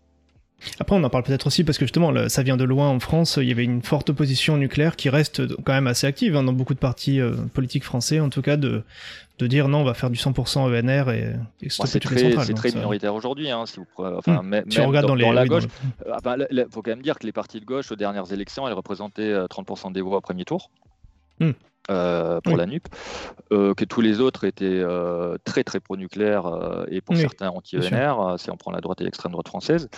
Donc je suis pas sûr. Enfin, on a toujours été dans un discours extrêmement clivant et polarisant, mais je vois pour, ceux qui ont connu le, débat national sur la transition énergétique en 2012 et 2013, euh, c'était un moment où on avait réussi un peu à apaiser le débat, où même l'autorité de sûreté nucléaire, par mmh. exemple, avait dit en fait, euh, aujourd'hui, il y a un vrai besoin de, réfléchir à la diversification du mix électrique, mmh. tout simplement euh, pour avoir un portfolio de solutions et diversifier les risques. Déjà à l'époque, en 2012, la SN avait averti face au risque de défaut systémique, ce qu'on connaît aujourd'hui avec les, euh, les, problèmes de corrosion sur le circuit primaire. Oui. Hmm. Donc voilà, plus, plus on a de diversité dans le mix, hmm. mieux on peut reprendre ces, ces enjeux-là. Mais je pense qu'aujourd'hui, l'enjeu, c'est vraiment de dépasser un niveau de débat où les uns vont, arguer en fonction d'un mix 100% nucléaire et les autres en fonction hmm. d'un mix 100% renouvelable. D'accord, ouais. Alors, je, vais, je, vois qu'il y a une pub qui s'est lancée, mais en tout cas, je vais quand même essayer de prendre quelques questions qui étaient passées. Euh. Il y avait une question sur les pompes à chaleur, en tout cas, euh, qui disait que la solution de chauffage par pompe à chaleur vous paraît-elle souhaitable vu le rejet qu'elle provoque? Alors, j'ai pas trop senti, moi, de rejet, ça m'étonne un peu. Ah, je sais pas si elle veut dire, non, c'était marqué, pardon, précision nuisance sonore. Il y ah. avait des gens, en tout cas, qui étaient plutôt, oui, voilà. J'avais pas lu le deuxième message en dessous. le rejet, en tout cas, en termes de nuisance sonore, mais même ça, je n'avais pas trop entendu parler, personnellement. Alors, euh, c'est un peu comme pour les éoliennes, c'est-à-dire qu'il y a une première génération qui faisait du bruit, euh, les nouvelles beaucoup moins. Ah oui. Mmh. Euh, en fait, les pompes à chaleur font partie des leviers centraux pour décarboner les bâtiments et la chaleur. Mmh. Là-dessus, il n'y a aucun doute. Par contre, nous, on essaie de mettre en garde contre l'idée que ça serait la solution absolument universelle et généralisable. Ah euh, parce que en fait, euh, alors il y, a quelques spécificités techniques dans le fonctionnement d'une pompe à chaleur. En fait, euh, donc c'est un frigo à l'envers, hein. c'est un compresseur qui extrait les calories et la chaleur de, l'air ambiant ou d'une source extérieure, qui peut être de l'air ou de, de l'eau. et par contre, pour être vraiment efficace, pour avoir un coefficient de performance élevé, une pompe à chaleur, elle produit de la chaleur basse température. Donc on est hmm. sur de la chaleur à 50, 55 degrés maximum. Là où une chaudière à condensation, une chaudière gaz, fuel, euh, va produire de l'eau à 80, hmm. 85 euh, degrés euh, quand elle tourne à plein régime. Hmm. Qu'est-ce que ça veut dire? Ça veut dire qu'une pompe à chaleur marche extrêmement bien dans deux cas de figure. C'est soit quand on a une surface d'échange extrêmement grande, donc c'est du, chauffage au mur, chauffage au sol. Donc on accroît en fait la surface d'échange pour même avec de la chaleur de basse température permettre de chauffer convenablement le logement, ou alors en isolant correctement l'enveloppe du bâtiment. Donc c'est l'isolation des murs, des fenêtres, etc. Euh, ce qui veut dire qu'en gros, euh, il faut bien mettre en garde contre l'idée que mettre en place des pompes à chaleur sans rien faire d'autre dans des passeports thermiques, dans des très hmm. vieux euh, logements vétustes sans isolation, ça peut parfois être une mauvaise idée. Oui, d'accord. En dehors de ça, clairement, la pompe à chaleur aujourd'hui est sans concurrent en termes de technologie de chauffage. D'accord c'est un peu lié de toute façon on, on sait qu'on dévie un peu mais avec c'est un sujet tellement vaste mm. aussi le, nucléaire que forcément on dévie un petit peu je reprenais un peu il y avait Augmento Fromage genre qui disait que oui de toute façon le scénario le plus nucléaire de RTE ne dépasse pas les 50% de nucléaire ça on en a parlé c'était le, le N03 c'est ça que ça s'appelle ouais. le, scénario euh, ensuite, euh, derrière ces scénarios, il y a peut-être un autre élément qui, est hyper important à mm. préciser, c'est qu'en fait souvent on, on, raisonne sur ces chiffres 50% de nucléaire, 70%, mm. euh, sans se poser la question de la temporalité. et des dynamiques temporelles, avec quand même un enjeu assez important aujourd'hui, c'est que même on, peut, on a beau lancer 6 EPR, 14 EPR, voire plus, ils ne seront disponibles pour les mm. premiers qu'à partir de 2035. Oui. Mmh. Donc on a, on a quand même une phase de 12 ans euh, pendant laquelle il faut qu'on développe euh, nos moyens de production électrique. Mmh. Euh, vu la situation qu'on a connue l'année dernière par ailleurs. Mmh. et du coup, il faut agir avant. Donc en fait, on ne peut en aucun cas se reposer juste sur l'idée qu'on va faire des nouveaux réacteurs, parce qu'en fait, dans les 12 prochaines années, il faudra agir dans tous les cas, mais il faudra surtout agir dans les secteurs que sont le bâtiment, les transports, mais aussi donc le développement des énergies renouvelables. C'est ça. Mais c'est vrai qu'en France, on est polarisé déjà sur nucléaire juste dans l'énergie et au final, enfin, on parle que d'électricité euh, en permanence. Donc effectivement, ça, ça bloque un peu. Euh, je remercie aussi du coup ceux qui suivaient la chaîne un petit peu quand même, qui sont arrivés. Il y avait eu un raid tout à l'heure, mais du coup j'avais pas dit euh, effectivement bonjour. En tout cas, voilà, il y avait des gens qui, étaient, qui approuvaient en disant que Pro et Anti devraient arrêter de se prendre la tête et trouver des solutions, mais bon, s'il suffisait de dire ça. Bah, non, mais le vrai enjeu, il est là, hein, et, ça commence chez des experts, parce qu'on a, on a hmm. eu beaucoup de gens, et moi j'en veux un peu au plus connu d'entre nous, hein, qui, qui est Jean-Marc Jancovici, d'avoir ah. pendant très longtemps euh, colporté une vision où, euh, de toute façon, ça ne sert à rien de faire des, renouvelables électriques en France, parce qu'on a déjà une électricité euh, parmi les plus décarbonées d'Europe, ce qui est vrai. Mais hmm. en fait, on est quand même sur une fausse idée, c'est-à-dire que tout. tout il, a un peu, il a un peu changé de position aussi récemment. Il a un peu changé de position. Parce qu'après tout, il en parlait il y a, il en parlait il y a longtemps aussi de ça. Enfin, je défends un peu Il y a, peu, de temps, euh, il y a des, des, des, références à ça. Il y a peu de temps, il hmm. défendait quand même toujours un moratoire sur le solaire et l'éolien. Et euh, et c'est assez gravissime parce qu'en fait, ça a imprégné euh, toute une génération avec la BD, avec hmm. parfois quelques informations un peu erronées sur le, le, coût euh, des renouvelables, sur la question de l'équilibrage, etc. Euh, hmm. Alors qu'en fait, le, sujet aujourd'hui, c'est vraiment d'accélérer sur absolument tous les fronts. Oui, c'est sûr. Et, de, je pense qu'il faut beaucoup plus vraiment qu'on insiste sur l'urgence qu'il y a à tout faire en même temps. Euh, juste pour, pour, citer un chiffre assez, ou, deux d'ailleurs, assez euh, impressionnant par rapport aux, enjeux de transition dans le, dans le contexte de crise énergétique. Euh, hmm. Si la France avait respecté ses objectifs de 2008 du Grenelle de l'environnement en matière de rénovation énergétique, on ne serait plus dépendant du gaz russe depuis 2020. Hmm. Si on avait, Donc en fait, l'effort d'efficacité énergétique dans le bâtiment aurait suffi à baisser de 100 TWh la consommation de gaz en France. Et l'autre chiffre assez impressionnant, c'est qu'en fait, le, retard français en matière d'énergie renouvelable, qui est d'ailleurs plus lié au secteur de la chaleur qu'au secteur électrique, euh, équivaut à 6 à 9 milliards d'euros d'importation additionnelle de gaz l'année dernière. Donc c'est en fait 6 à 9 milliards d'euros qu'on a préféré envoyer à l'étranger pour acheter du hmm. combustible fossile, alors qu'on aurait pu l'investir en fait dans l'économie française euh, pour faire de l'énergie. D'accord, effectivement. C'est Mais bon, après, c'est la, question française. Alors, désolé, il y a beaucoup de questions, j'essaie de reprendre rapidement. On va essayer de répondre très rapidement, mais alors, en deux mots, est-ce que vous pensez qu'il y avait. Euh, est-ce qu'il pourrait y avoir un breakthrough technique qui remettrait le nucléaire en Allemagne, par exemple? Ou est-ce que pour vous, c'est mort euh, c'est... Maintenant, c'est... Maintenant que c'est fermé, ils reviendront jamais dessus euh? Mais est-ce que peut-être avec des nouvelles centrales encore qui pourraient peut-être rassurer le public allemand Je sais pas. Ah, mais l'avenir est clairement pas écrit. Hmm. Donc, euh, oh, bah, parce que le, breakthrough technique, c'est une question, mais c'est avant tout euh, un arbitrage politique. Ça a été évoqué tout à l'heure. Il y a pas mal de partis écologistes euh, en Europe qui, reviennent aujourd'hui sur l'opposition nucléaire en Finlande, en Suède et ailleurs, voire en Italie même. Et là, c'est pas les écologistes. Hmm. Donc, en fait, cette question, elle est, elle est toujours ouverte. Après, on, reste dans, ces questions de temporalité que j'évoquais tout à l'heure.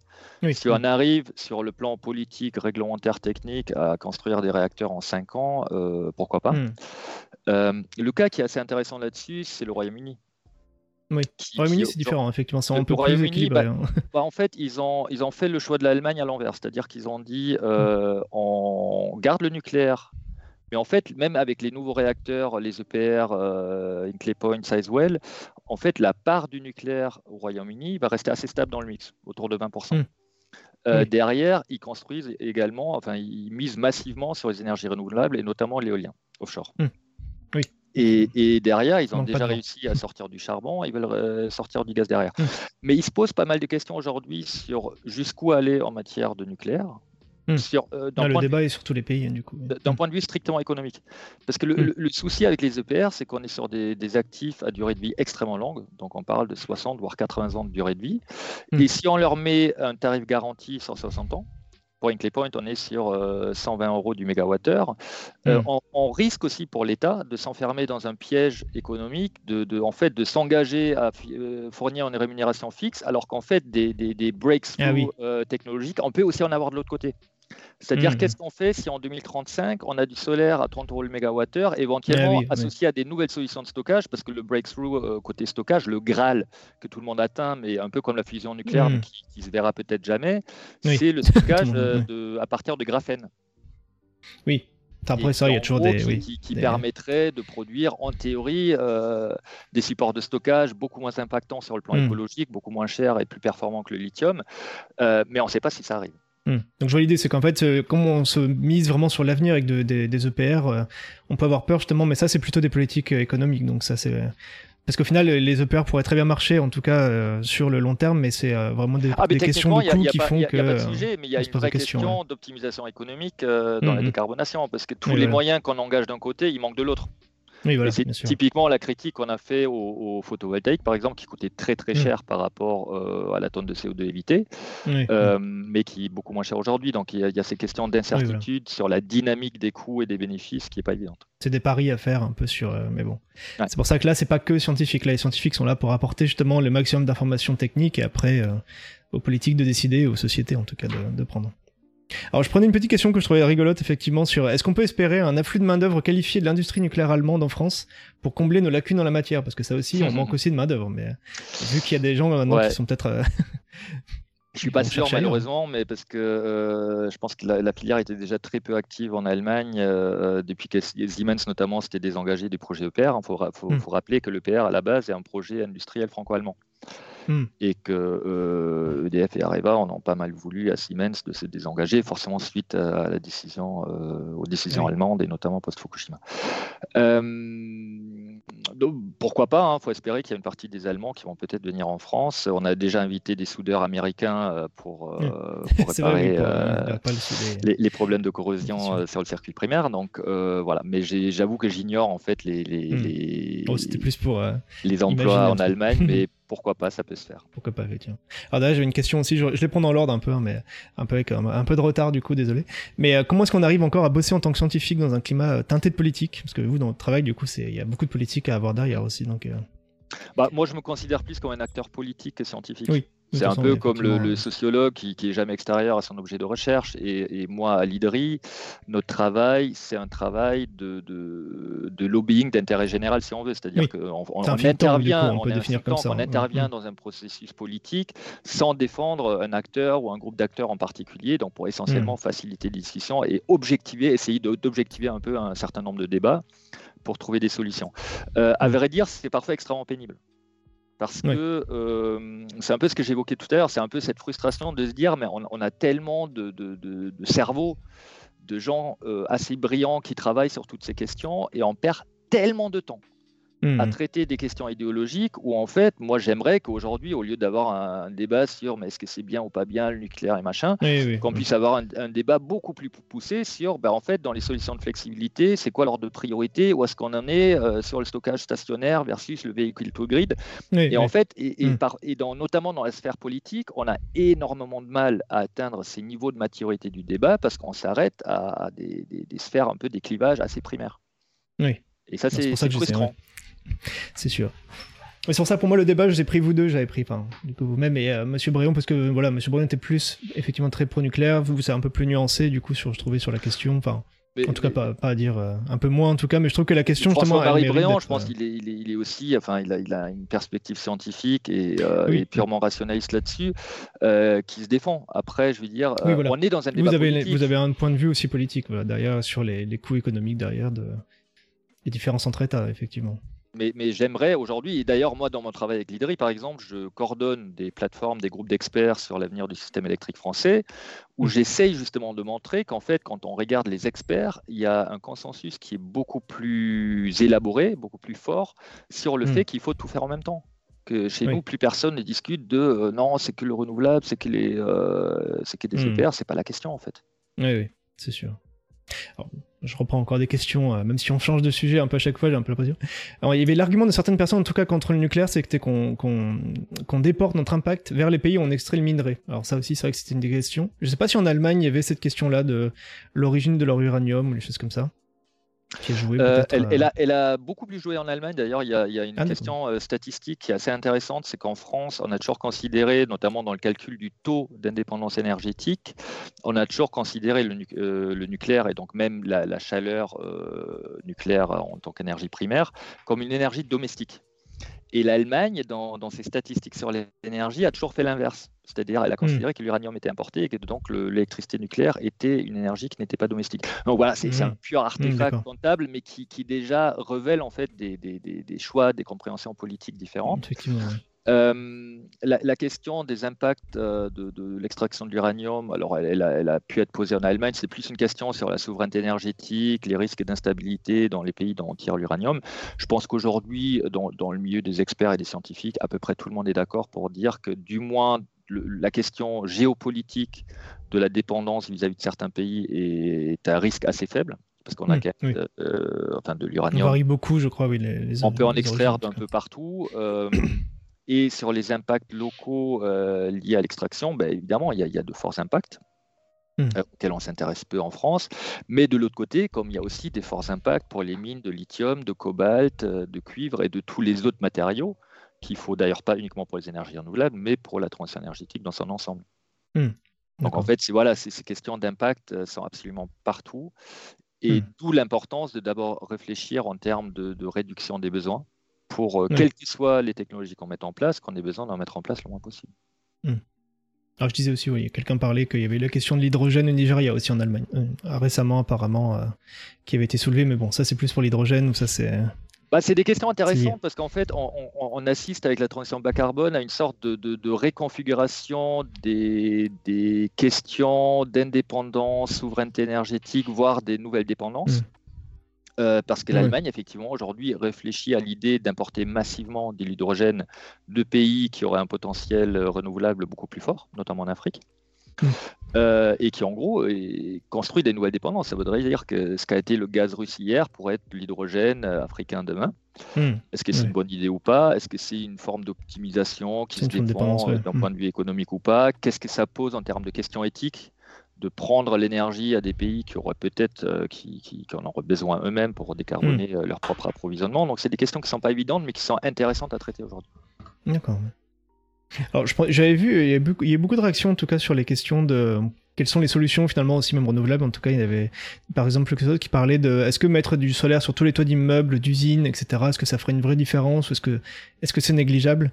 Finalement, il y a beaucoup de gens qui se demandent. Voilà, je voyais aussi sur les utiliser les data centers pour du chauffage, euh, des choses mm. comme ça.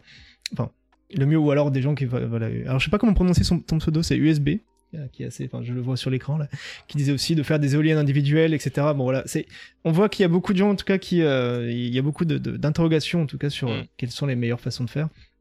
Donc ça, je sais pas trop si, si on pouvait voir aussi les différences avec l'Allemagne et la France, si ça vous, connaissez un peu. Alors, y a, je pense qu'il y, y, a un peu quand même besoin de faire de la pédagogie sur euh, hmm. des fausses bonnes idées. Euh, typiquement, euh, l'éolien individuel, on a essayé en France, ça a très mal marché parce que ça a quand même hmm. pas mal fragilisé les maisons sur lesquelles on a essayé en, termes de vibration. Et en termes de rendement énergétique, c'est absolument peanuts. C'est-à-dire que si on veut faire de l'éolien, plus gros, c'est mieux. Donc mm. aujourd'hui en Allemagne, on est sur des éoliennes qui dépassent les 200 euh, voire 250 mètres de hauteur, qui ont 6 MW de puissance, donc qui sont euh, trois fois plus puissantes que, les modèles qu'on avait il y a 5 ans. parce que sinon on pourrait juste mettre des tout petits moulins. oui, non, mais clairement, sur les éoliennes, il faut faire du très gros, du surtoilé, mm. c'est-à-dire des éoliennes qui vont avoir en termes de surface de pale un diamètre qui, dépasse les 200-250 mètres, et du coup qui en fait vont avoir un rendement beaucoup beaucoup plus intéressant. Il y a un côté inertie, je pense. Physique, partout, euh, c'est un peu la même idée. Alors, l'idée est super attractive parce qu'on se dit, on peut en mettre un peu partout sur tous les toits, chacun a son petit panneau. Euh, le problème derrière, c'est d'abord un problème d'économie d'échelle, à la fois d'un point de vue économique et technique, euh, parce que pour le solaire aussi, plus les installations sont grandes, moins elles coûtent cher par kilowatt installé. Mmh. Et l'autre point important en termes d'usage de, d'impact ressource, c'est qu'en fait, euh, si je mets des micro-installations partout, j'ai quand même besoin euh, de, ce qu'on appelle les équipements auxiliaires, hein, les, les, mmh. les, les, compteurs électriques, etc. Et j'en aurais besoin à chaque fois. Donc, est-ce mmh. qu'il ne vaut pas mieux, euh, si on prend le cas d'un village, une grande installation sur un terrain délaissé, une ancienne décharge, etc., avec un seul compteur, un seul ondulaire, etc., euh, plutôt que 300 euh, micro-installations. Oui, c'est plus logique sur le principe. Euh. Là-dessus, les questions ne sont pas hmm. évidentes. Ce qu'on voit aujourd'hui en Allemagne, malgré tout, mais essentiellement lié à des dynamiques économiques aussi, c'est qu'énormément de particuliers vont installer du solaire, même hmm. si le, niveau d'ensoleillement est évidemment moins hmm. important qu'en France. Mais parce que le tarif d'électricité en Allemagne est deux fois plus élevé que chez nous. Donc chez nous, on ah est sur 20, euh, centimes du kilowattheure. En Allemagne, on dépasse largement les 40 centimes aujourd'hui. Ce qui fait que mmh. non seulement le solaire est rentable en autoconsommation, mais de plus en mmh. plus euh, de particuliers installent du solaire avec euh, batterie domestique. Ah oui, mmh. oui d'accord. Je vois. Est-ce que ça c'est plus une question personnelle aussi sur le, le je sais pas si vous connaissez beaucoup j'imagine donc l'Allemagne effectivement de quel est le, regard en tout cas du public? Parce que en France on voit qu'il y a quand même beaucoup d'opposition sur tout ce qui est éolienne. Enfin surtout les éoliennes c'est quand même ça qui cristallise beaucoup avec on avait vu Marine Le Pen qui voulait euh, limite démonter toutes les éoliennes. Alors je sais pas comment où ça en est en Allemagne euh, en termes politiques en tout cas alors, il y, a, différentes choses en Allemagne. En fait, euh, si on regarde les sondages comme on en a en France, euh, le soutien global aux énergies renouvelables est assez élevé. Donc, on était mmh. euh, à plus de 90% en Allemagne, plus de 80% en France. Et de, façon très transversale, le niveau de soutien reste assez élevé dans les deux pays. Reste élevé, d'accord. Ce qui a énormément contribué au soutien aux projets d'énergie renouvelable en Allemagne, c'est euh, le fait que les acteurs locaux, et notamment les citoyens, étaient directement bénéficiaires des projets. Ah donc, chose moins connue en France. Ils avaient un coût, enfin ils avaient un gain directement financier. Bah, en fait, il y a énormément de coopératives citoyennes en, en Allemagne qui ont développé des projets, y compris des projets de grande taille, des projets éoliens. Hmm. et en fait, les, les dernières études dont on dispose indiquent qu'il y a environ la moitié des capacités renouvelables électriques installées en Allemagne qui est en possession des citoyens, notamment via des collectifs, des coopératives, des agriculteurs pour 12% et des régies euh, municipales, des entreprises publiques locales pour 8%. Donc en gros, on est sur la moitié des actifs qui sont directement en possession de, personnes, euh, d'acteurs locaux. Euh, ça représente plus de 100 milliards d'euros d'investissement, donc c'est quand même une tendance vraiment massive, mais qui a un peu aidé à, cette vision d'une transition qui est portée au niveau local, où les acteurs locaux n'ont pas que les coûts, les dommages en termes de voilà, euh, impact sur les paysages euh, ou autres, mais qu'ils ont directement les bénéfices. Et surtout, c'est leur mmh. projet. C'est eux qui ont porté le projet, euh, qui l'ont conçu, donc c'est quand même une dynamique qui est très très différente. Et c'est peut-être mmh. une des choses qui nous manque le plus en France aujourd'hui, c'est que mmh. l'opposition à l'éolien, c'est aussi cette idée que des acteurs extérieurs au territoire viennent un peu imposer leur projet à des hmm. locaux qui n'ont rien demandé. Qui ont demandé, oui. Et, euh, et, du coup, en France, en fait, cette dynamique de, projets euh, locaux, de projets qu'on appelle citoyens, elle existe aussi, mais à une échelle beaucoup plus petite. Donc, hmm. enfin, c'est un des vecteurs, euh, un des leviers pour un peu prendre différemment les questions d'appropriation locale et, d'acceptabilité. D'accord. Ok. Alors, je prends une question de alors Minberry Crunch qui demandait en matière d'énergie renouvelable, pour vous personnellement, donc là c'est une question personnelle, mais quelle techno peu connue du grand public vous paraissent prometteuse? On, peut citer par exemple l'énergie osmotique. Alors honnêtement, je ne mmh. suis pas expert de ça, mais est-ce qu'il y a des énergies, voilà, des, méthodes qui vous semblent vraiment prometteuses ou pas des trucs où, ça, marchera peut-être dans 50 ans quoi? L'énergie osmotique, euh, donc c'est l'idée de, jouer sur le différentiel euh, entre eau douce et eau salée.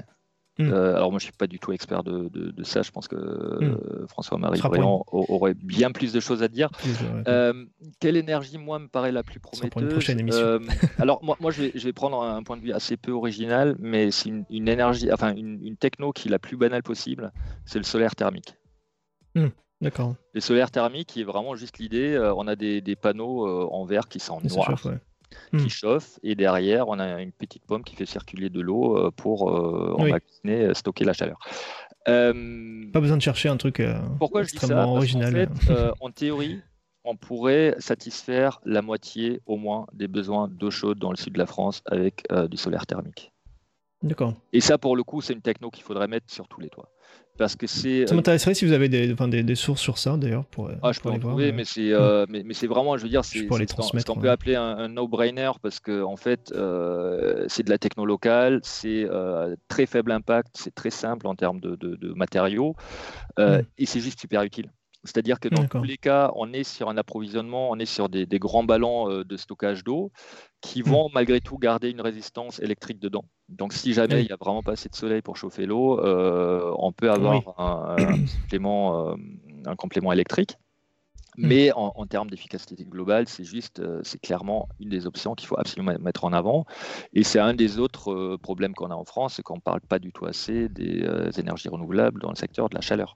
Hmm. y compris le côté euh, biomasse, euh, bois, pellets, euh, voire biogaz. Alors le biogaz, c'est encore une autre technologie complexe avec beaucoup d'impact dans le hmm. agricole.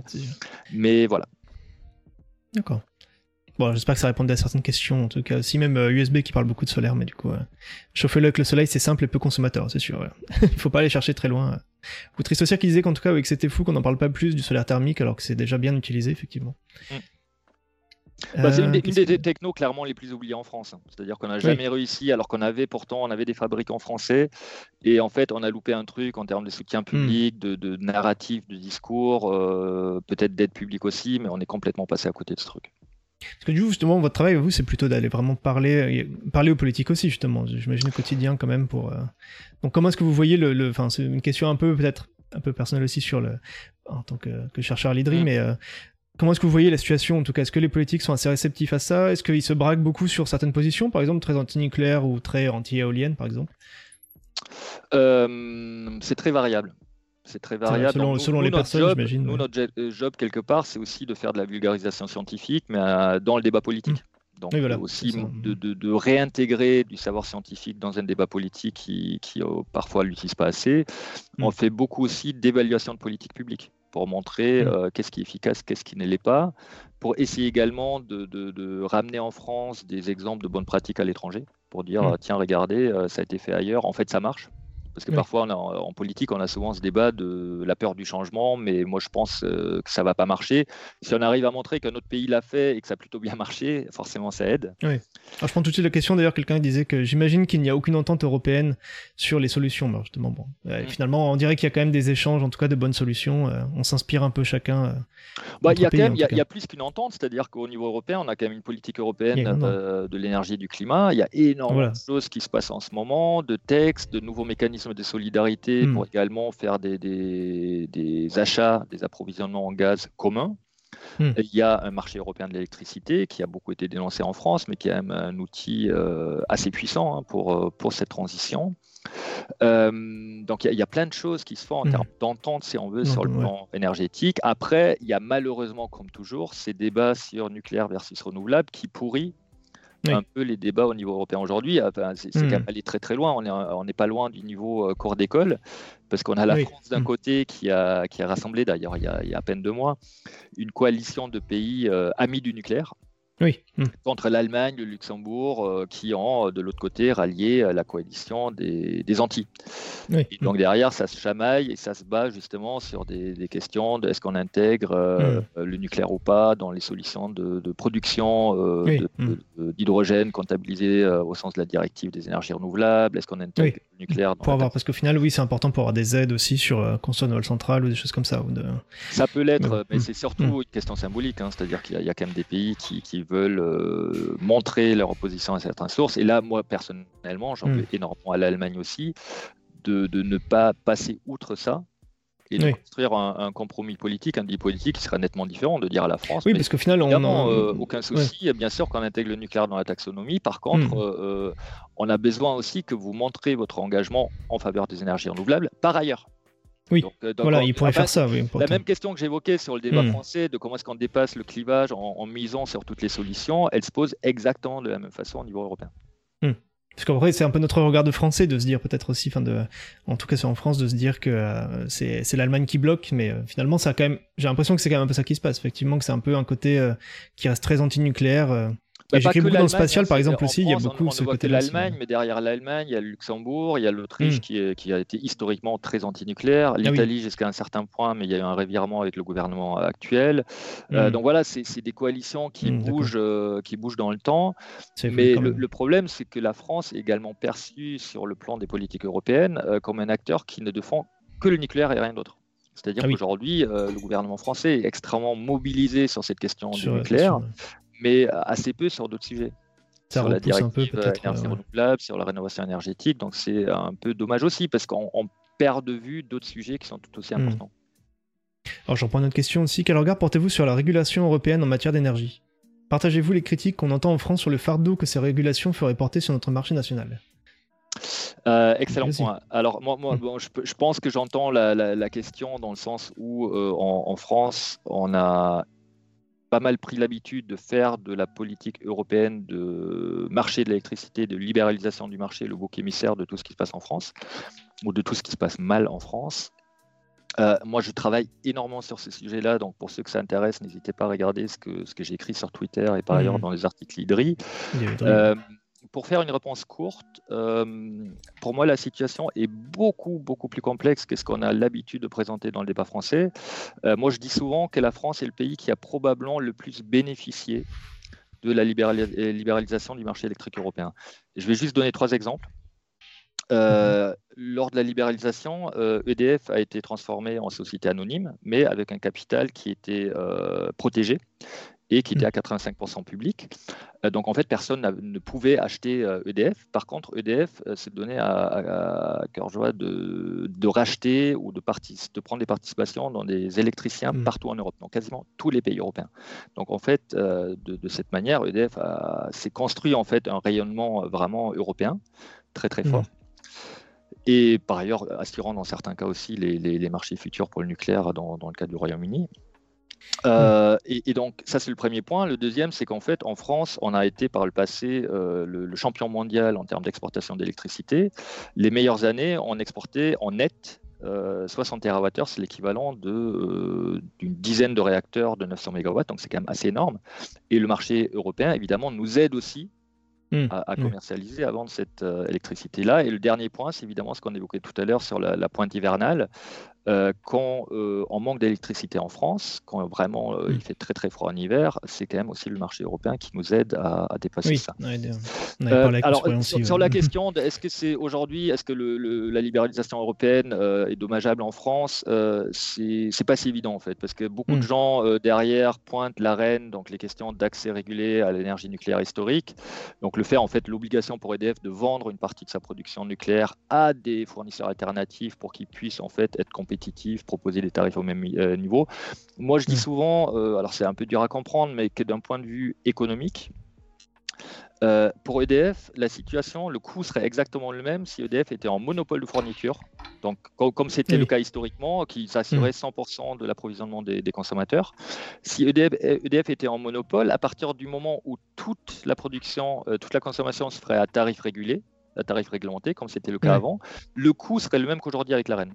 Donc la vraie question, c'est pas euh, est-ce qu'on oblige EDF à vendre une partie de sa production à un coût régulé euh, à des fournisseurs alternatifs? La vraie question, c'est hmm. comment est-ce qu'on partage, comment est-ce qu'on distribue la rente nucléaire entre l'État hmm. actionnaire, l'opérateur EDF euh, les hmm. consommateurs ménages, les consommateurs industriels.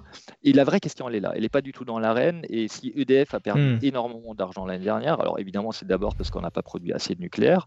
Et en deuxième lieu, parce que toute la production d'EDF a été vendue à tarif réglementé et pas que via l'arène, surtout via le hmm. tarif réglementé et les autres offres de marché d'EDF. Donc tant qu'on a, c'est une question qui est extrêmement complexe. Le, récent rapport de la commission d'enquête, malheureusement, est complètement passé à côté du sujet. Ah oui, d'accord. Et, euh, moi, je travaille là-dessus avec, euh, avec pas mal d'experts pour essayer de faire un peu de pédagogie pour montrer que hmm. les solutions sont peut-être pas là où on croit. Mais voilà, le, moi, j'essaye vraiment de montrer que le marché électrique, c'est un des outils de la transition et c'est certainement pas le plus gros problème pour la France aujourd'hui. Oui, d'accord. Pour ça, ça, le marché électrique, c'est encore euh, c'est un sujet effectivement qui est lié, mais qui est extrêmement euh, politique aussi, oui. Pour sortir un peu du, du scientifique. il y, avait une, il y avait une remarque, en tout cas, je trouvais intéressante dessus de, de USB en tant que particulier qui disait que les solutions, en tout cas, qu'il aimerait avoir, serait d'avoir un peu plus de, moyens de, solaire pour l'éclairage et eau chaude, du reste en nucléaire pour les machines qui consomment et du chauffage pour le du chauffage avec des data centers. Et il voulait savoir, voilà, qu'est-ce que vous en pensez? Est-ce que vous pensez que c'est viable ou est-ce qu'il faut, voilà, il faut un peu plus que ça en tout cas. Bah, les... il faut de tout. Donc après, il faut de tout. Euh, de toute manière, on va, on va pas, on va pas flécher euh, une source d'énergie euh, vers un usage, notamment pour ce qui est l'électricité. Hein. Tout, arrive dans le mm. réseau et se mélange. Donc après, la vraie question, c'est est-ce qu'on arrive localement, il, y aura, il peut y avoir tout peut bah, Est-ce qu'on arrive à augmenter la flexibilité? La vraie question, mm. elle, est, là. Est-ce que demain, on fait en sorte qu'en fait, il y a un signal soit tarifaire, soit de pilotage via les mm. via, via les compteurs, qui fait que on, en fait, tout le monde, euh, de façon euh, idéalement automatique, arrive à recharger son véhicule électrique au bon moment, fasse tourner son lave-vaisselle au bon moment, mmh. euh, que l'eau chaude tourne uniquement quand, enfin, le, ballon d'eau chaude se met en marche quand c'est le, moment idéal pour le réseau. Mmh. Il y a des choses qui bougent là-dessus. EDF, hein. e par exemple, a, de nouveau élargi les tarifs tempo, qui sont un truc assez ancien qui existe mmh. depuis, depuis 30 ans. le tarif tempo, c'est un tarif d'électricité où en fait on accepte d'avoir un prix assez bas pendant la majorité du temps de l'année. Et par contre, il y a des jours blancs et des jours rouges où en fait, hmm. on accepte de beaucoup moins consommer ou alors de, payer beaucoup plus cher pour euh, sa consommation parce qu'en fait, il y a une tension sur le réseau. Oui. Et ça, c'est justement c'est un des outils, la tarification, pour justement inciter les consommateurs à être beaucoup plus euh, flexibles. Et c'est clairement hmm. un des trucs dont on a besoin demain. Oui, d'accord. Donc là, dans l'état actuel, si on devait résumer, en tout cas, comment vous voyez le réseau électrique européen maintenant que l'Allemagne est sortie du nucléaire, en tout cas, est-ce qu'on va, est-ce qu'on va vers peut-être plus de collaboration? Il y en a qui parlaient, par exemple, de mettre beaucoup plus de, un peu plus une meilleure répartition, peut-être de panneaux solaires, par exemple, dans le sud, mm. plus de, d'éoliens offshore dans le, dans le nord, des choses comme ça. Est-ce que ça a vraiment évolué dans ces dernières années? En tout cas, de votre point de vue. Euh, Il y a énormément de choses qui se passent en Europe. Et en France, on, euh. a, on, a énormément de mal à comprendre, à voir ce qui se passe ailleurs que chez nous. Ah donc, on regarde l'Allemagne parce qu'on aime bien euh, se polariser hmm. sur l'Allemagne comme le, méchant grand frère à qui on en veut toujours un peu. Enfin, le German bashing est quand même extrêmement populaire dans les politiques françaises, pas que sur l'énergie, mm. parfois à raison, parfois à tort. Mm. Euh, mais il y a plein d'autres pays où il se passe des choses euh, super intéressantes qu'on ne regarde pas. Hein. la transition en Suisse, en Autriche, aux Pays-Bas. Les Pays-Bas, par exemple, personne n'en parle. Les Pays-Bas sont passés de 4% d'électricité renouvelable en 2000 à 40% en 2022. Pour un pays qui a une densité de population qui est à peu près 5 fois celle de la France, qui a, qui a un territoire tout petit, une population à 80%, hmm. 90% urbaine, enfin, il y, a des trucs euh, vraiment, vraiment intéressants qui se hmm. passent. Euh, si on, est, euh, on, échappe un peu un moment à la bulle sur l'Allemagne, en fait, nous, on a tendance à montrer l'Allemagne comme un cas isolé. Hmm. L'Allemagne veut sortir du nucléaire et veut faire des renouvelables. en fait, en Europe, c'est ça qui va se passer qu'on le veuille ou non en France, mm. euh, peu importe nos décisions à nous, euh, les dernières stratégies européennes parlent d'un mix à 70% renouvelable en 2030 mm. à l'échelle européenne. À l'échelle européenne, ouais. Et c'est pas que l'Allemagne, c'est euh, tous les pays autour. donc en fait, ça c'est une tendance qui va profondément transformer le système électrique européen. Et encore une fois, peu importe ce qu'on fait en France. Euh, et, le vrai sujet sur, par exemple, la réforme du marché électrique européen aujourd'hui, ce n'est pas la question de euh, couplage ou pas par rapport au prix du gaz. La vraie question, c'est comment est-ce qu'on rend le système électrique beaucoup plus flexible côté offre et demande pour intégrer euh, cette énorme quantité d'électricité renouvelable qui, encore une fois, va arriver. On ne va hmm. pas avoir spontanément 50% de nucléaire en Europe et surtout pas à l'horizon de 7 ans. Donc, euh, il y a énormément de choses qui bougent à l'échelle européenne. Les politiques européennes, dans, euh, dans la continuité de la crise euh, en Ukraine, visent vraiment à accélérer le mouvement sur la transition bas carbone. Hmm. Et, et, le réseau européen, clairement, est un outil, un levier majeur pour faire ça, parce qu'en fait, vous avez évoqué la question de mieux localiser, peut-être faire plus de photovoltaïque au sud, l'éolien là où ça va le mieux. Hmm. L'électricité a un inconvénient, euh, inconvénient un avantage, euh, c'est qu'il faut en tout moment assurer l'équilibre offre-demande, mais l'électricité euh, se déplace aussi quasiment hmm. à la vitesse de la lumière. Et donc, si on a des réseaux extrêmement puissants, en hmm. Europe, on peut aussi vraiment jouer sur ces effets de, foisonnement entre pays et de, d'assurer en fait un certain niveau de flexibilité. Comme ça, on, vraiment mm. sur la, plaque européenne, voire au-delà, en mm. fait, d'intégrer la Turquie. Parce que c'est dur de ne euh, pas avoir de vent euh, sur toute l'Europe en même temps. Euh. Il y aura toujours un petit peu de vent quelque part. Parfois, qui est, mm. très peu de vent, mais dans la majorité des cas, les interconnexions nous aident quand même bien. C'est le cas pour la France aujourd'hui en hiver, c'est le cas pour l'Allemagne à, d'autres moments. Donc c'est vraiment les enjeux ils sont là. Ils sont dans le déploiement, dans l'accélération pour, pour les prochaines années. Par contre, ça veut vraiment dire aller beaucoup, beaucoup, beaucoup plus vite. Pour l'Allemagne, dans, dans, le fil Twitter qu'on évoquait tout à l'heure, je montrais que, par exemple, sur les, renouvelables, là où l'Allemagne était déjà parmi les pays qui développaient le plus rapidement le solaire et l'éolien, aujourd'hui, l'enjeu, c'est d'aller trois fois plus vite. Oui. Ce qui, ce qui est loin, de retrouver le. loin euh, d'être facile euh, parce qu'en fait, des éoliennes, il y en a plein et ça va, ça va être en fait de plus en plus compliqué d'en mettre euh, d'autres. C'était celui-là en tout cas. Ouais, c'est là. Survoyer un petit peu. Le, le dernier, dernier graphique, je crois. Ouais, là, le, les barres. Je l'ai passé un peu. Celui-là, voilà. voilà. et donc là, on voit en fait les objectifs. Et, hmm. juste pour donner, pour, pour, montrer ce que ça veut dire pour le, le système électrique allemand, l'Allemagne a une consommation, une demande en pointe maximale qui est de l'ordre de 85 gigawatts aujourd'hui. Donc au moment hmm. maximal, le réseau, euh, enfin sur le réseau, il y a des consommations de 85 gigawatts.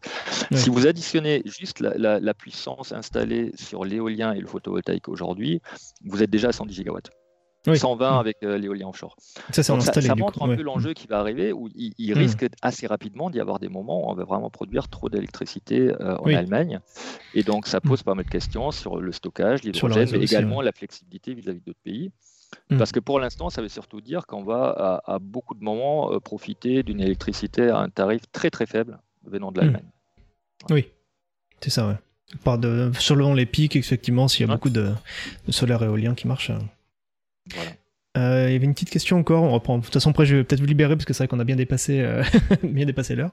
Mais merci au moins de rester un peu plus longtemps en plus. Pas... Avec plaisir. Euh, ne plus travailler sur le nucléaire tout de suite pour l'Allemagne ne nous fera-t-il fera pas perdre notre expertise pour de futures applications? Je pense à une comparaison peut-être pas judicieuse de la perte d'expérience dans le spatial d'avoir abandonné la Lune si longtemps. C'est vrai qu'en plus j'écris beaucoup sur le spatial, mais c'est vrai qu'il y a un peu ce côté-là. Ouais. Alors c'est une vraie question, hein. c'est une question qui n'est pas évidente parce qu'en plus l'Allemagne euh, a beau sortir de la production d'électricité nucléaire, il ne faut pas oublier que derrière. Les centrales sont toujours là aussi. Oui, les centrales sont toujours là, il faudra les démanteler. Avant de les démanteler, il faudra gérer en fait leur, leur, leur, phase de refroidissement. Et il y a la question des déchets par ailleurs derrière. L'Allemagne reste engagée dans le projet euh, international de, fusion nucléaire ITER. Donc il y a quand même, hmm. sur le plan de la recherche, euh, il y a euh, encore une implication. Par contre, sur le plan industriel et d'investissement des entreprises, clairement aujourd'hui, hmm. il y a un certain désengagement qui risque de, poser question à l'avenir.